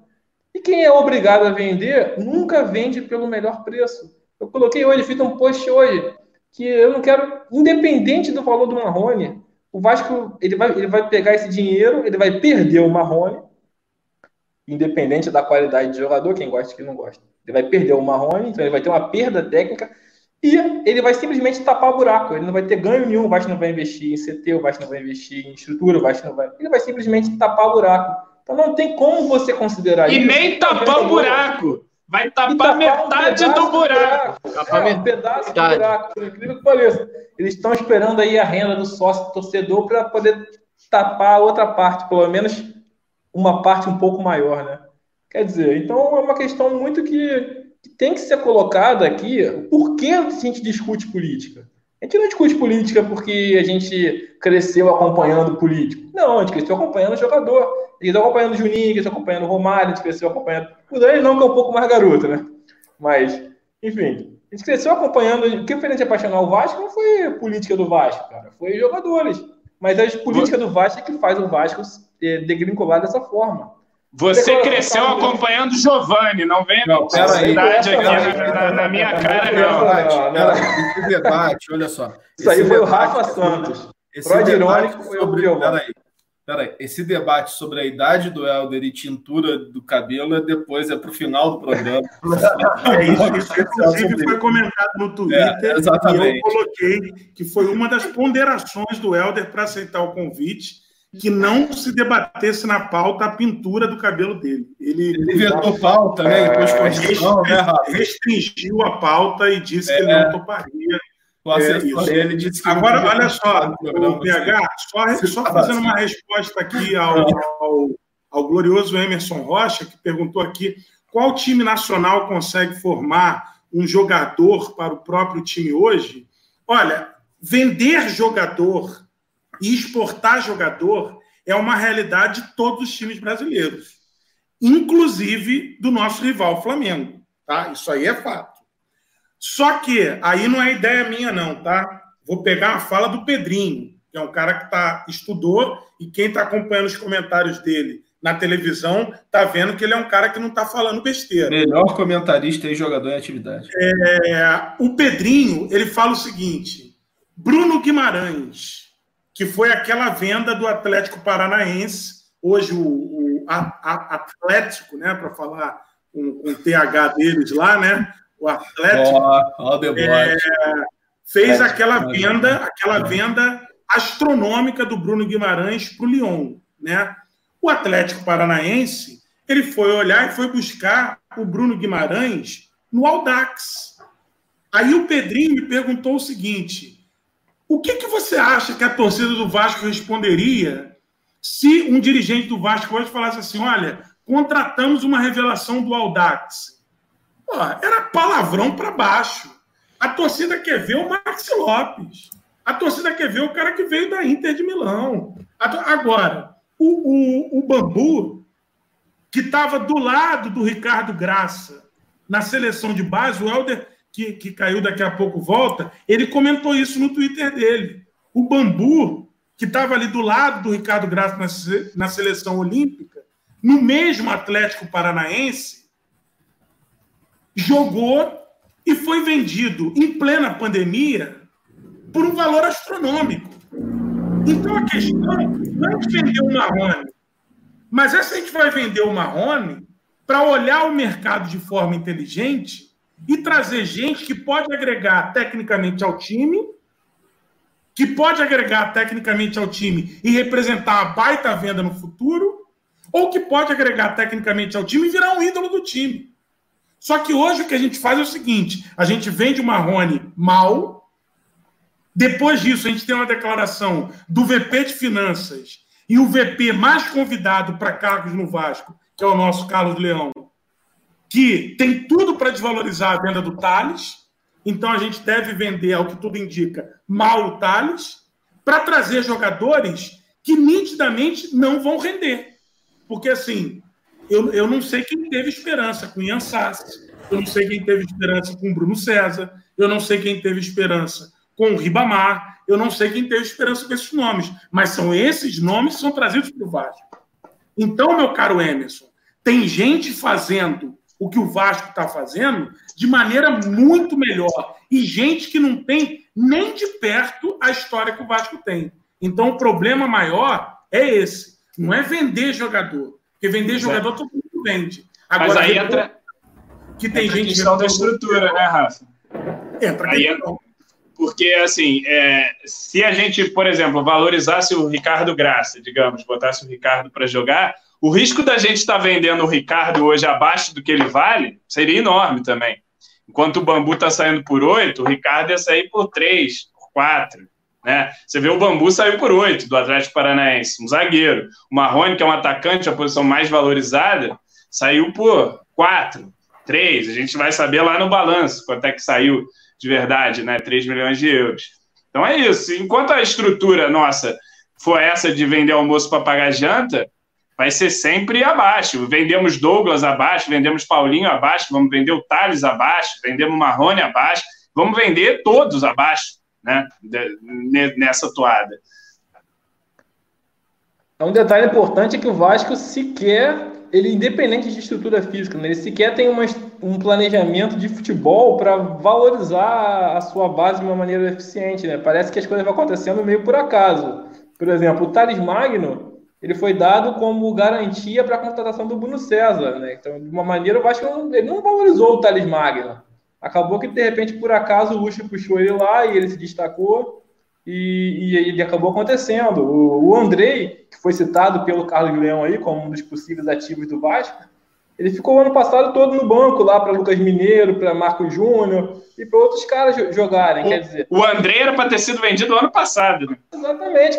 Então, de repente, o Vasco, se ele precisa tanto vender jogador, nem isso é, há, uma, há uma estrutura, um planejamento para isso. Então, vamos, precisamos valorizar esse jogador. O Erley, por exemplo, a Ricardo Graça não sabe jogar pela direita. Eu contesto essa, essa questão, quer dizer, eu gostaria de vê-lo mais para poder chegar a essa conclusão. Mas ainda que ele não saiba jogar pela direita, vamos, vamos tomar isso como verdade. Por que, que não está jogando lá o Miranda ou o Ulisses? É, qual é o ganho que o Erler vai trazer para o Vasco, tecnicamente e financeiramente? Nenhum. Então o Vasco continua lá insistindo com o Erler e deixa de colocar um jogador. Quer dizer, então se quer essa, essa visão, assim, já que precisamos vender jogador, já que vamos assumir isso como verdade, então, pô, vamos planejar o nosso futebol de uma maneira que potencialize essas vendas o máximo possível. Mas nem isso acontece. Jogadores brotam e surgem de uma maneira meio que fortuita, né? Não, e aí você vê um caso, por exemplo, o Vasco está pensando em reintegrar tanto o Rafael Galhardo quanto o Cláudio Vinck e emprestar o Caio Tenório. Não que eu morra de amores pelo Caio Tenório, mas para ser um terceiro reserva ali do Vasco, para mim, me parece mais interessante ele do que um Rafael Galhardo da vida, um jogador que não vai te render. Cara. Porque é possível e... que o Pikachu vire titular com a saída do Marrone é, no ataque. Tô falando, falando ele vá pro uhum. ataque. É possível, é uma possibilidade. É, só chamar o Rafael e... Galhardo de jogador é otimismo demais, hein? É, e, e, aí então, endossa. É o Rafael Galhardo vire titular na lateral direita, com o Pikachu indo para frente para substituir o Marrone. É uma possibilidade, é. infelizmente. Mas assim, só para só para fechar. O mais tarde possível. Endossa a, a, a narrativa, para usar o termo da moda, né? De que o Vasco é um jogador que não quer apostar nos seus atletas de base. Os seus atletas de base serão moeda de troca, de forma mal feita, para apostar em jogadores de nome, muitas vezes ruins, para jogar no clube. Porque, assim, quando você faz esse movimento que o João está trazendo, você está de novo endossando o seguinte: não, eu não vou apostar no meu atleta de base. Eu vou trazer um jogador que é rodado, que é experiente. Aí as desculpas são as mais variadas.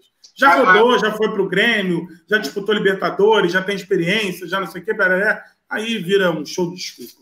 Tem um, tem um ponto que o Garoni até botou no Twitter, que ele ponderou, e acho para trazer aqui para o debate, até para o Gustavo acordar lá. O Gustavo, acorda? É, tá aí? falar amigo? isso. Tá beleza? É, vim bateu.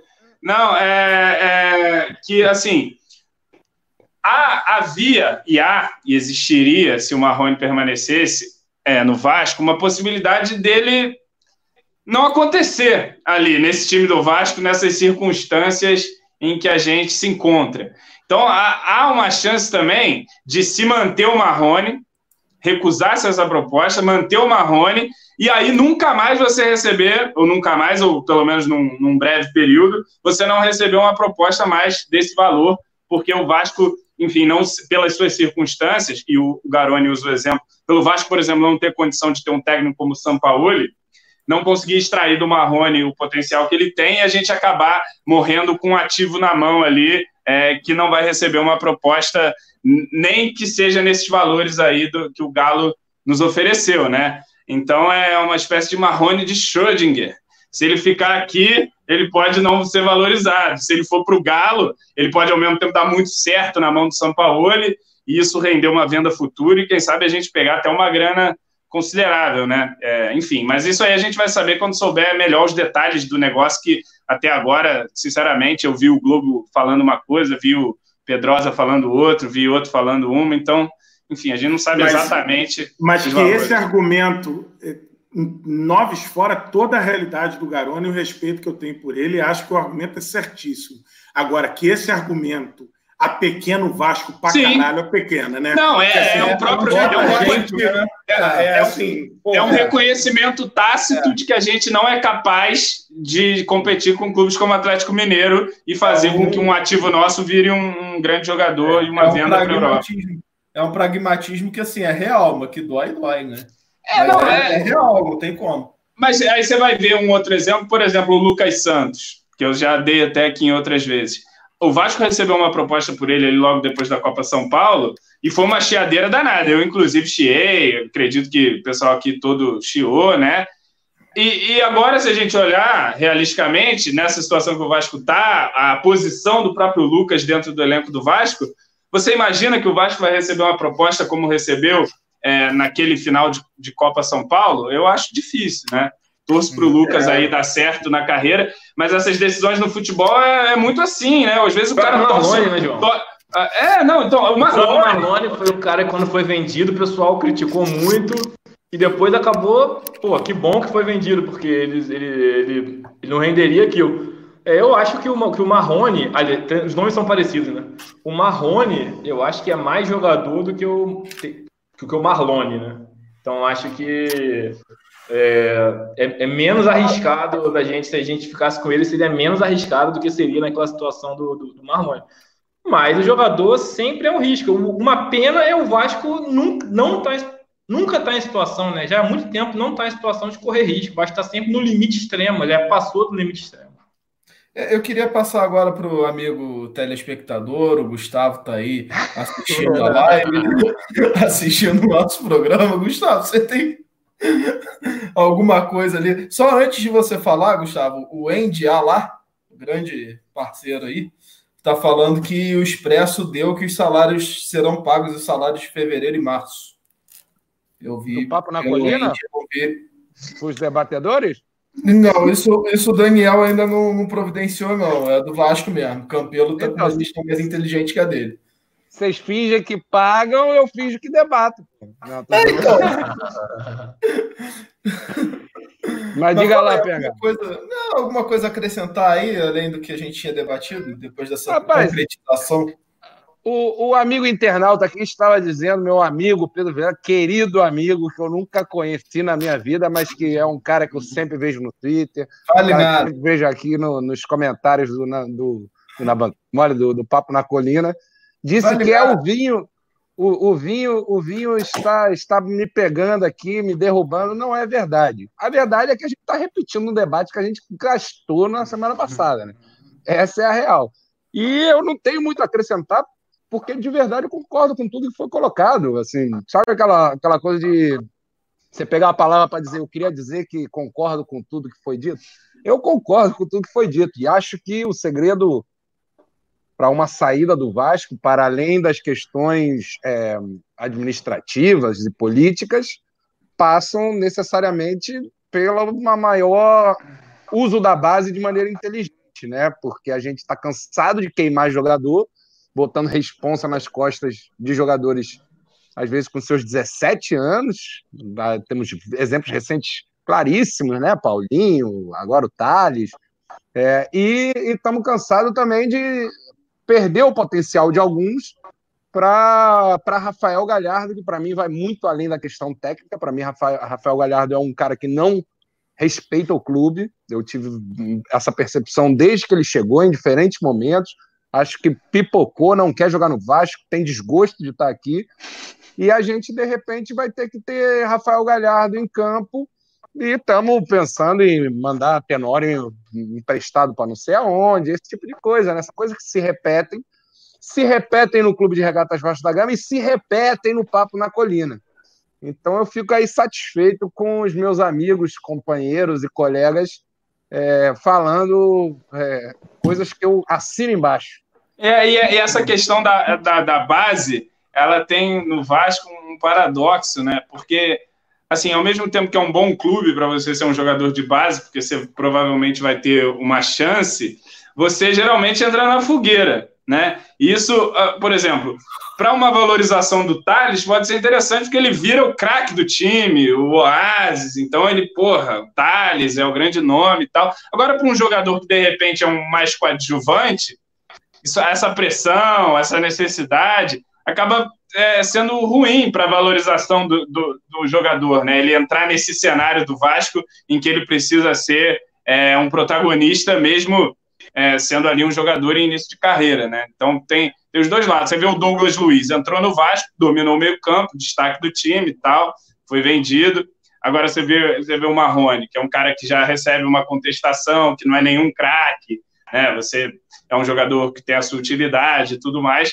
Então, é, é assim, o Vasco não vende bem os seus craques, quanto menos os jogadores que são, digamos, é, comuns, né? Que outros times conseguem fazer uma grana firme com um jogador comum, não só com craque, a gente não consegue nem fazer com os craques, que dirá com os jogadores é, comuns ali, que são é, úteis, né? Podemos dizer assim. Mas nenhum é, supra-sumo da bola e tal. O Douglas Agora... é um caso raríssimo, né, cara? O Douglas sobe, ele não era titular nem no sub-20, e é muito raro o que aconteceu com o Douglas, demonstrou é, para o jogador virar jogador de verdade, é muito além de só a bola, né? A gente tá cansado é. de ver exemplo de jogador que é muito bola, mas que não tem a personalidade, é. que não encara o desafio da, de uma maneira. Que, que tem, às vezes, dificuldade mesmo com a sua personalidade em campo e na sua carreira no extracampo, né? O Douglas chegou, dominou o meio-campo do Vasco, foi o melhor em campo no time por diversos jogos, e assim, com 18 anos, despontou e não parou mais. Né?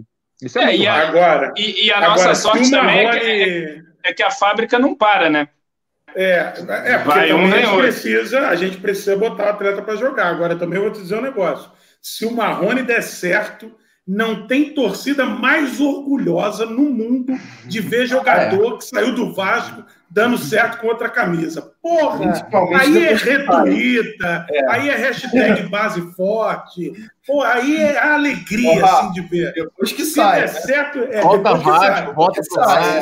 Aí volta para cá, porque assim, eu não sei se vocês lembram, mas o Alex Teixeira foi criticado pra cacete quando jogou no Vasco, quando surgiu no Vasco. Pô. Também foi? O, o Coutinho, histórico, né? o Coutinho só não foi tanto porque não deu tempo, né? Porque o Coutinho, tempo, acho, eu acho que ele foi vendido como zigoto no Vasco, né? Ele estava em projeto de embrião, mas o, o Allan Kardec. É, é, eu, provocado pelo, pelo Gustavo na semana passada, eu nessa, nesse fio que eu coloquei, eu botei que o Jardel se, se ele surge no Vasco hoje, ele não chega nem à final contra o Fluminense, que ele faz os dois gols do tricampeonato com, em 94. O Jardel já era tirado do Vasco, mas com Jardel, muito tempo. O Jardel, ele foi muito criticado no Vasco em 94 e ele acabou tendo que ir pro Grêmio. Ele só pegou aquela final porque o Denner morreu. Exato, o Denner, exato. O Denner, que era titular, faleceu, ele entrou, fez dois gols e depois a torcida, a torcida foi do Vasco. Enxovalhado do Vasco. Sim, enxovalhou. Ele foi, ele foi pro Grêmio, é, foi vendido barato pro Grêmio. Já, já não é de agora que o Vasco vende mal, não.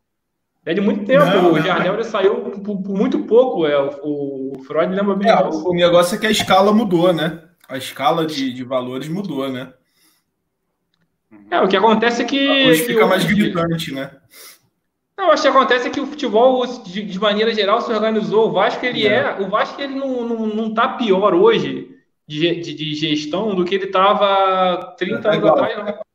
É, o problema é que todo mundo melhorou, que todo mundo não, né? É, o nosso é, rival aqui antigamente era pior do que a gente ou igual, só que os caras hoje em dia se organizaram. Aí o Corinthians, o Corinthians não, né? O Corinthians não é exemplo. O Grêmio se organizou, times menores se organizaram, Atlético Paranaense se organizou, Bahia se organizou, e a gente continua na mesma coisa. O problema é... Aliás, você liga, você liga a televisão, essas mesas redondas aí, parece que o Corinthians vai ser lanterna quando voltar ao futebol, né? Parece que tá caindo o mundo. Não sei se é real ou não, mas. É, tá, tá, tá, tá feia lá. A coisa está feia. Vamos terminar o programa falando de coisa boa? Ah! ah. ah iogurteira top 10. Top pois top é, 10, então. top 10, né? Pois é, a, ontem a Band me fez chorar praticamente aí, não, e não foi com o Datena, né? Foi com o Vasco, Vasco Palmeiras da Mercosul, rapaz, quase 20 anos já, né? É. E a gente continua, eu pelo menos Fiquei bem. Bem coisa. Vocês viram esse jogo? Memória afetiva desse jogo? Enfim, alguma história relacionada? Vi, gritei, comemorei, revivi todos os momentos que eu assisti esse jogo ao lado do meu finado avô. É, comentei no Twitter os momentos, enfim. É, é e quase liguei para todos os meus amigos flamenguistas que me sacanearam no intervalo para ressacaneá-los ao final do jogo mas fui só com alguns. E fui para a janela gritar. Fui para a janela gritar aqui Vasco alucinadamente, porque é, é um jogo que, assim, é, eu, é, eu, nem debato quando vem assim, tipo, qual a maior virada do futebol mundial, assim, é, é, é um negócio que, assim, eu nem entro no mérito, assim, tipo, se alguém quiser discutir isso, meu amigo, que perca tempo discutindo, porque, assim, na final continental, o time de casa ganhando de 3 a 0, Pô, a, eu, a entrevista do Galeano, né, no, no, no, no intervalo, né? Do, do, Não, com, com um detalhe, só um detalhe, com Dizendo que, tipo, no, de orelha a orelha. É, passagem. Oswaldo Pascoal ali, né? Nossa, é. E, não, e assim, melhor, e ele com. Desculpa fazer, desculpa fazer esse adendo. O melhor da, da transmissão, na minha opinião, né? Pô, 100% bairrista. 3 a 3 né? 3x3 empata o Vasco, não sei o que, Rivelinho. O Rivelinho, puto. Pô, um absurdo. Palmeiras já empatado desse jeito. E aí, acho... e aquela, aquela entrevista do Galeano foi totalmente assim, tipo, protocolar, né? De sim, olha, sim. a gente tem que vir, tem mais 45 minutos para a gente ver. Aí o meu filho estava vendo comigo, ele falou na hora, ele falou assim, pô, na cabeça do cara devia estar tá assim, pô, tomara que essa porra acabe logo, eu quero comemorar, beber cerveja, curtir esse título, pô. 3 a 0 ali, né, cara? E, e, e realmente. E assim, me, me, lembrem aqui, por favor, quem tiver. Por que cargas d'água Mauro Galvão entra aos. aos ele já estava da idade, ele já estava. Um ele já estava velho. Mas ele eu já não estava mais mantendo o ritmo tão. Tinha para mim que ele tinha entrado um pouco antes, não tão em cima. Não, é, ele tinha entrado 40. A, a, a, o Mauro Galvão, o Mauro Galvão, a zaga titular no brasileiro, a maior parte foi o Edvan Júnior Baiano mesmo. Né? Até porque o Mauro tá, tinha lesões e tal, ele já estava ali também, já embocando ali para o final, que o Coroa aguentou bem jogar, né? Mas também é. chega uma hora que o corpo cobra, né? É, e interessante também dessa transmissão, informação do setorista trepidante é, Pascoal. Pascoal o Vasco, o, o Romário vai jogar na Inter de Milão ano que vem. É uma fake news retroativa, cara. Impressionante isso. Não, e o Rincon viria pro Vasco, né? O Rincon viria pro Vasco e troca pelo Viola. Foi pior. Ele já tá com coisa, já tá inscrito no campeonato italiano. É isso. Não, é, é, esse jogo, eu fui um dos que eu não fui dormir no intervalo, não, mas eu fui assistir show do milhão porque eu, não, eu não estou aqui para ser humilhado. Mas aí, logo depois do. Voltei ali, daí tá ficava. Explicado porque, porque aconteceu a virada, pô. Tá explicado. aí ficava voltando ali, voltei no primeiro pênalti. Aí, um, um 3x1 ali, todo mundo já acreditava, né? E o próprio Palmeiras, a gente revendo o jogo, eles sentem muito essa, essa imposição do Vasco. Quando o Vasco faz um, você vê que os caras ali já falam: caceta, o jogo que tava ganho aqui, já, já não é o mesmo cenário. O Vasco, pô, os caras nem passavam do meio campo mais, né? O Vasco. E, e eu até comentei ontem, interessante, é, que mesmo o Vasco, o Vasco pressionado, né? O Vasco pressionado por um ano em que ainda não tinha conquistado o título, tinha sido vice-mundial, tinha sido vice para o Flamengo, tinha sido vice para o próprio Palmeiras no Rio São Paulo, chegava nessa, nessa final. É, e você vê que no segundo tempo, mesmo perdendo de 3 a 0 não tem chuveirinho, não tem bicuda para cima, não tem jogo a bumba meu boi, né? Os caras pá, conscientes ali e, e, e o Vasco é, é, não, não, o gol não trouxe tranquilidade para o Vasco. Os gols saíram pela tranquilidade que o Vasco teve ali de construir no segundo tempo, enfim. E o quarto é uma sacanagem, né? A bola procura o Romário, né? De um jeito que. É uma sequência maravilhosa de, de desencontros ali, de bate-rebate, que a bola sobra para o Romário Mancini, né? O terceiro já é um erro do Romário que para no pé do Juninho Paulista, né? O Romário erra o, o, o chute e ela cai no pé do Juninho Paulista, né? O Romário estava é. iluminadíssimo agora. O eu, papai eu do céu olhou para ele e falou: é o cara. É, é o cara, assim, mas, mas eu queria, eu, eu, eu realmente assim ajudaria a uma vaquinha por uma estátua do Viola na barreira do VAR. Viola, mudou a partida. Viola, Viola foi fundamental que pariu, o Viola ele jogou demais, cara. Ele partiu para cima em todas as bolas, ele não, não, não, não, se escondeu em nenhum lance, ele mudou a partida de maneira. E, e, e eu, e teve o, o intrépido é, repórter, Eu lembro da entrada do Mauro Galvão, que foi sob a ordem de Eurico Miranda. Entrará Mauro Galvão. né? Sob a ordem de Eurico Miranda. Aí Luciano Vale pergunta de quem? Eurico Miranda. Manda entrar Mauro Galvão.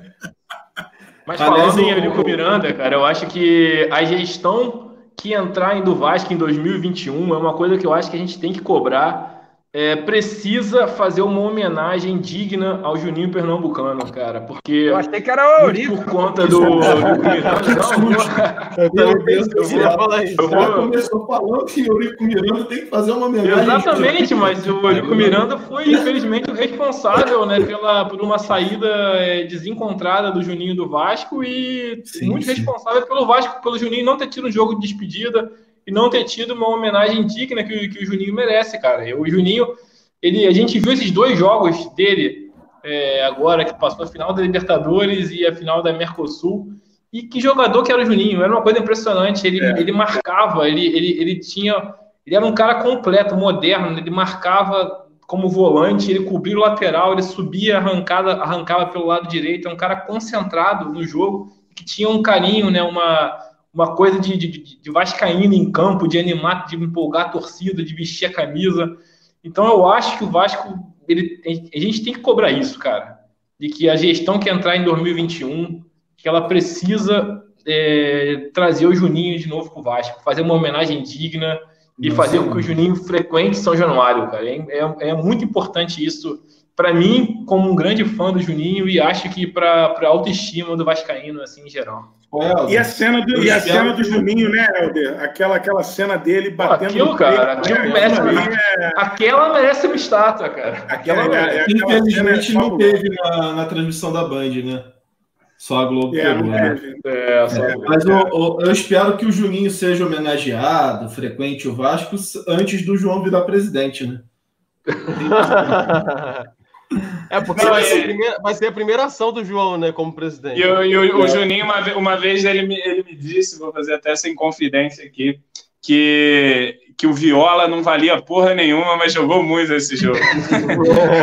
ele, ele falou assim, mas isso não chega a ser uma inconfidência, né? Isso é queria, é queria, queria saber de porra nenhuma, mas, mas, é, é, mas resolveu para nós. É, é, uma realidade do futebol, né? O Viola é aquele cara que e, é engraçado que no sábado tinha passado, eu, eu vi o, retrô no Sport TV, que na verdade foi comemorado na sexta, o, aquele jogo do Palmeiras, né? Que o Palmeiras sai da fila, aquele Palmeiras e Corinthians, que o Palmeiras faz 4 a 0 no Corinthians, que vem a ser depois do, do primeiro jogo que o Viola imita o porco, né? O Viola sempre teve aquela característica, né? Então, realmente, o Viola é tipo um PH do futebol, é aquele cara que você sabe que não presta, mas que na hora que você precisa e resolve, como ele, ele assume. Nesse momento, nesse momento ali de desespero, nesse momento de desespero, o Vasco precisava disso, de um cara meio responsável mesmo, porque só um cara irresponsável que ia acreditar naquilo, cara. É, o cara é, só um maluco, né? Só um maluco pra. Não, e você fez tudo ser possível. E você vê que ele, ele não. Ele, ele... Fala, Gustavo. Não, é, é, é, que é para além do, do, do, que ele fez em campo, né, cara? A, a motivação que ele entrou é, é, é que é que a, porra, eu lembro da gente vendo, eu tava eu na casa ligado. na casa de um amigo meu na época, e a gente vendo, e eu tinha uma coisa, ah, que saudade da minha juventude, né? Eu tinha uma coisa de sempre acreditar. O pessoal me zoava, meus moleques, meus moleques. O meus Vasco é para quem acredita, irmão! Eu talvez fosse um leve hoje em dia. Mas eu tinha essa coisa, né, de, pô, dessa coisa do, do esporte mesmo, né, de você não desistir, de você ser guerreiro. Pô, a saudade, né, cara? Hoje em dia, eu, caralho, meu irmão, já, já me bate um desespero. Teve... Não, virou 3x0, virou 3x0 e eu pros meus amigos, não, não dá, dá. Os caras me olhavam assim, pô, meu irmão, caralho, pô, tomamos pau no Mundial, tomamos pau no... Não dá, Gustavo, não dá, Gustavo. E entrou apostou, o Viola e parece que todo mundo começou a acreditar, né, cara? O Gustavo essa... também apostou sozinho naquela, hein? Ganhou o bolão sozinho, hein? Não, e, e mais, mais triste do que a torcida do Palmeiras, se colocando no lugar deles, mais triste que eles é o Júnior Baiano, que apostou no Palmeiras, com certeza, com toda certeza, e acabou, é. acabou perdendo uma grana grana é. feia que ele perdeu ali naquela aposta. Não, não e, é depois que o Gustavo falou do Viola, eu estava vendo com o meu filho, tem um lance, não sei se vocês repararam que o Viola vem numa jogada, aí ele recebe uma falta, que ele dá um cambalhota, que ele fica em pé, com a cabeça no chão, e ele cai por cima, e o meu filho, na hora, ele fala assim: Cara, o Viola tá muito ligado, bicho, porque ele dá. Ele faz um negócio meio Daiane dos Santos, assim, com a cabeça no chão e cai em duplo tweet carpado, assim, não sei o quê. E, e, aí ele já levanta e vai pegar a bola, que a, com 45 minutos do, do, primeiro tempo já não tinha mais bola no Parque Antártica, né? Já, todos os, os gandulas já não tinha mais bola para pegar. Aí ele vai atrás da bola para pegar a bola. Cara, o Viola foi, foi fabuloso naquele, naquele jogo. Agora, eu vou te falar, cara, é, aquele jogo ali, essa reprise de ontem.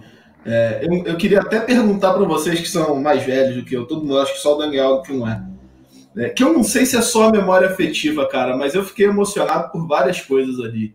É, o time do Vasco nem se fala, acho que é o ponto mais indiscutível aí, que era muito melhor do que hoje em dia e tal, mas assim, é, essa coisa, essa essa catimba, né, vamos dizer assim, de esconder gandula, fugir com bola e tal. A, a própria transmissão, o próprio Luciano do Vale, né, por mais bairrista que tenha sido a transmissão da Band, é, a, a, própria Band, que ainda era o canal do esporte na época, né, época da Trafic, assim, é, eu não sei, foi ali que eu comecei a acompanhar futebol, cara. Foi exatamente naquela época com muita influência da, da própria Band que a gente não tinha TV a cabo, a Band passava muito mais futebol do que a Globo, né? Não nacional, passava campeonato italiano, espanhol, essas coisas. Espanhol.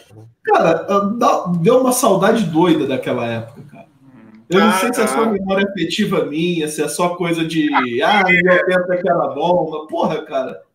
E aí, para outra parada do, do, da nossa live ficarem mais putos, dá uma uhum. saudade enorme diante de tudo que a gente está vivendo, né? De estar tá confinado em casa. Não, sei. É. É, é isso mesmo. Ter 20 anos, dá uma baita saudade. Para atender ao Pedro Vilela, que ele faz uma. Realmente, a gente não falou do Juninho Paulista, que jogou demais essa partida também. Que jogava demais, né? Só não tivesse jogado demais essa partida, só a comemoração dele no gol no quarto gol do Romário, que ele roda o campo com o Romário, mandando a torcida do Palmeiras inteira calar a boca, já valeria tudo que ele fez. Agora, o Juninho Paulista, para mim, particularmente, ele me dá uma facada pelas costas quando depois Sim. ele vai para o Flamengo. Então eu tenho essa birra com o Juninho Paulista, assumidamente, que eu assim, eu achava que ele tinha tudo para virar um puta ídolo no eu Vasco. Acho que foi por isso que ele não teve a identidade com a torcida do Vasco, né? E, Se não e for acabou... naquela época, ele seria mais lembrado como um dos grandes jogadores. Não, não, virando, né?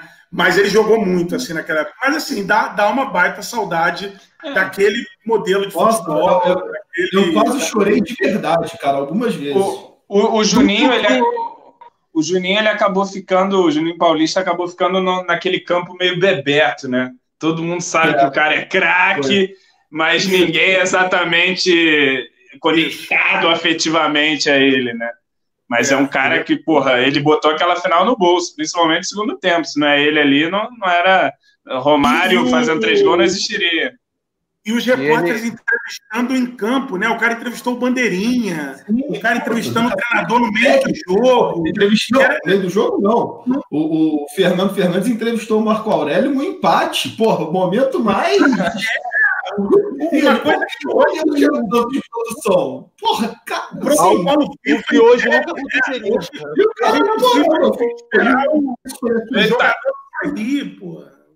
Vamos. É, é, um, é, hoje, hoje é um saco essa coisa de ter que esperar um jogador sair. Que o botar a camisa. Diz que o jogador tem que botar a camisa. E a gente vê naquela época o repórter poder entrevistar ali na hora. O cara acabou de levar o terceiro gol depois tá ganhando é. de 3 a 0. Capitão.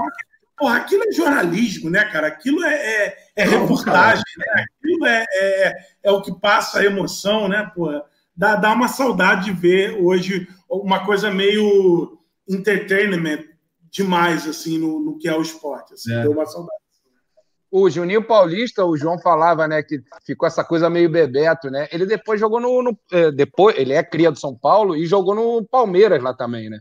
Aí deu uma quebrada com a torcida do São Paulo, deu uma quebrada com a torcida do Vasco e ficou pouco tempo, né? Ficou pouco tempo. Uhum. Talvez a gente pudesse relevar mais. A gente já relevou outras outras traições, a gente já, já deu uma relevada a mais, né? mas ficou pouquinho tempo, né? Ele podia ter uma história mais bonita, talvez se tivesse chegado antes, né? Não adiantava ficar muito mais tempo, que não ia dar para, não ia sair muito caldo, né? Mas, cara, eu, eu aprendi também. É, é, fogo, é uma coisa que vem com a idade também. Aprendi a relevar jogadores que vai para onde quer que seja em situações de, de, de Vasco caloteiro, né, cara? De Vasco que não dá para você confiar direito, é meio complicado, assim. Então, por mais que eu tenha sido muito. Pô, fiquei doído com a, com a ida dele e tal, não sei o quê. Com o tempo, eu hoje já, já relevo um pouco, né? Agora, o é, o pro, do Juninho. O problema, Gustavo, só para fazer uma parte, é que ele troca um Vasco caloteiro para um Flamengo não menos caloteiro também, né? Verdade. Sim, é, o Juninho é interessante. Fez por meia dúzia. É interessante do Juninho Paulista. Uh, o meu amigo Diego sempre fala isso, que ele depois é um, é um caso raro teve um, um, uma mesa redonda, e aí ele tinha alguns clubes, né, para o pessoal levanta a bola, o pessoal da mídia que adora o Mengão da galera, levando, e a torcida que você mais gostava, a torcida assim mais apaixonada. Aí a, a, menga, a mengalhada lá, é agora, agora, agora. Aí ele vai, porrada do Vasco. E vai, ele dá aquela cavadinha pra gente, a gente era o público-alvo, Pô, galera, na boa, fiquei meio bebeto, mas, pô, lembra de mim aí, acho que... É. aí, aí o pessoal fala comerciais, né? Quando entra assim, dá aquela brochada no programa, né? Agora a gente vai falar da TechPix, né? é isso, né, gente? Fechando aqui o programa, pô, quase três horas. Depois vocês dizem que o Vasco não tem assunto, pauta repetida e tal. Tá aí, três horas falando isso. Não, e, e já deixa o recado, já deixa o recado para semana que vem. Semana que vem a gente vai falar de política, candidatura Jorge Salgada, venda, do Marrone. Vamos ver se não vai ter uma reviravolta aí nesse Marrone Gate aí.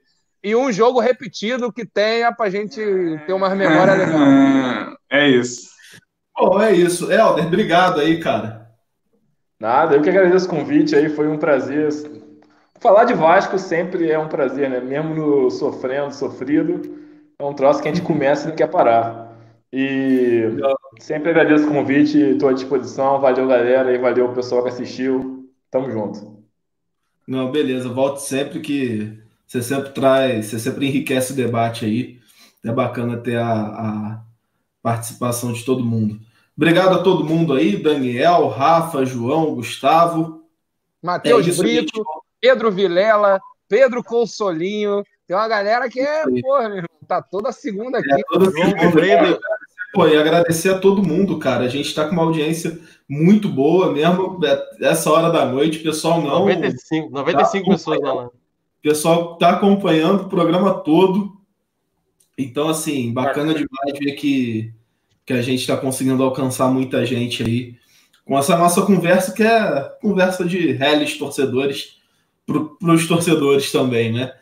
E é isso. A gente volta na semana que vem. Pro, vamos ver se o, que o Vasco nos reserva aí. Voltaremos com a pauta mais xingada do Brasil, né? E, e Não, muita informação. E, e, e há, há, há, a possibilidade da gente já voltar na segunda-feira comentando o sensacional Vasco e Macaé, é isso? Macho Macaé.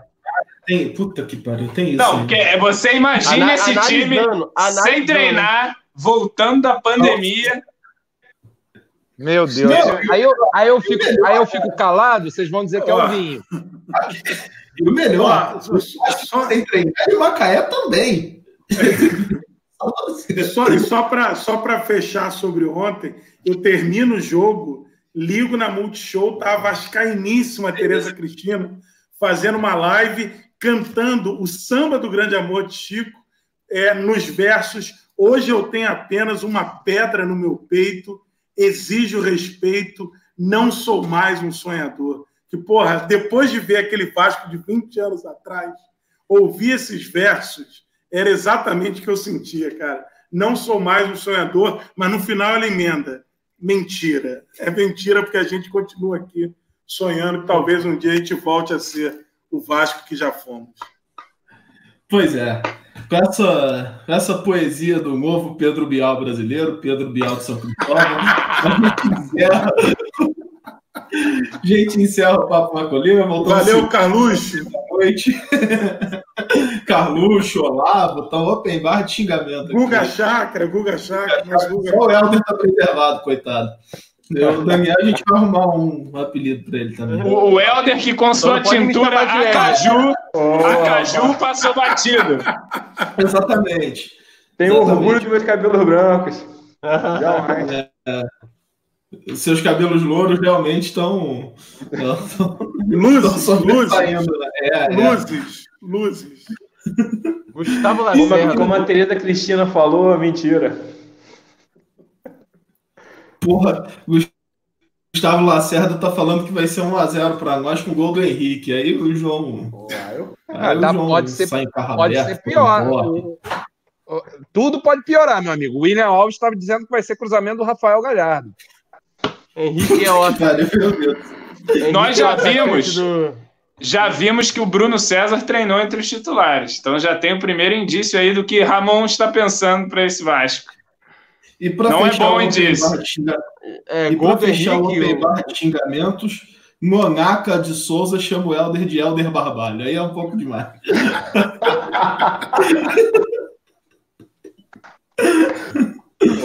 Enfim, gente, fechamos a conta, né?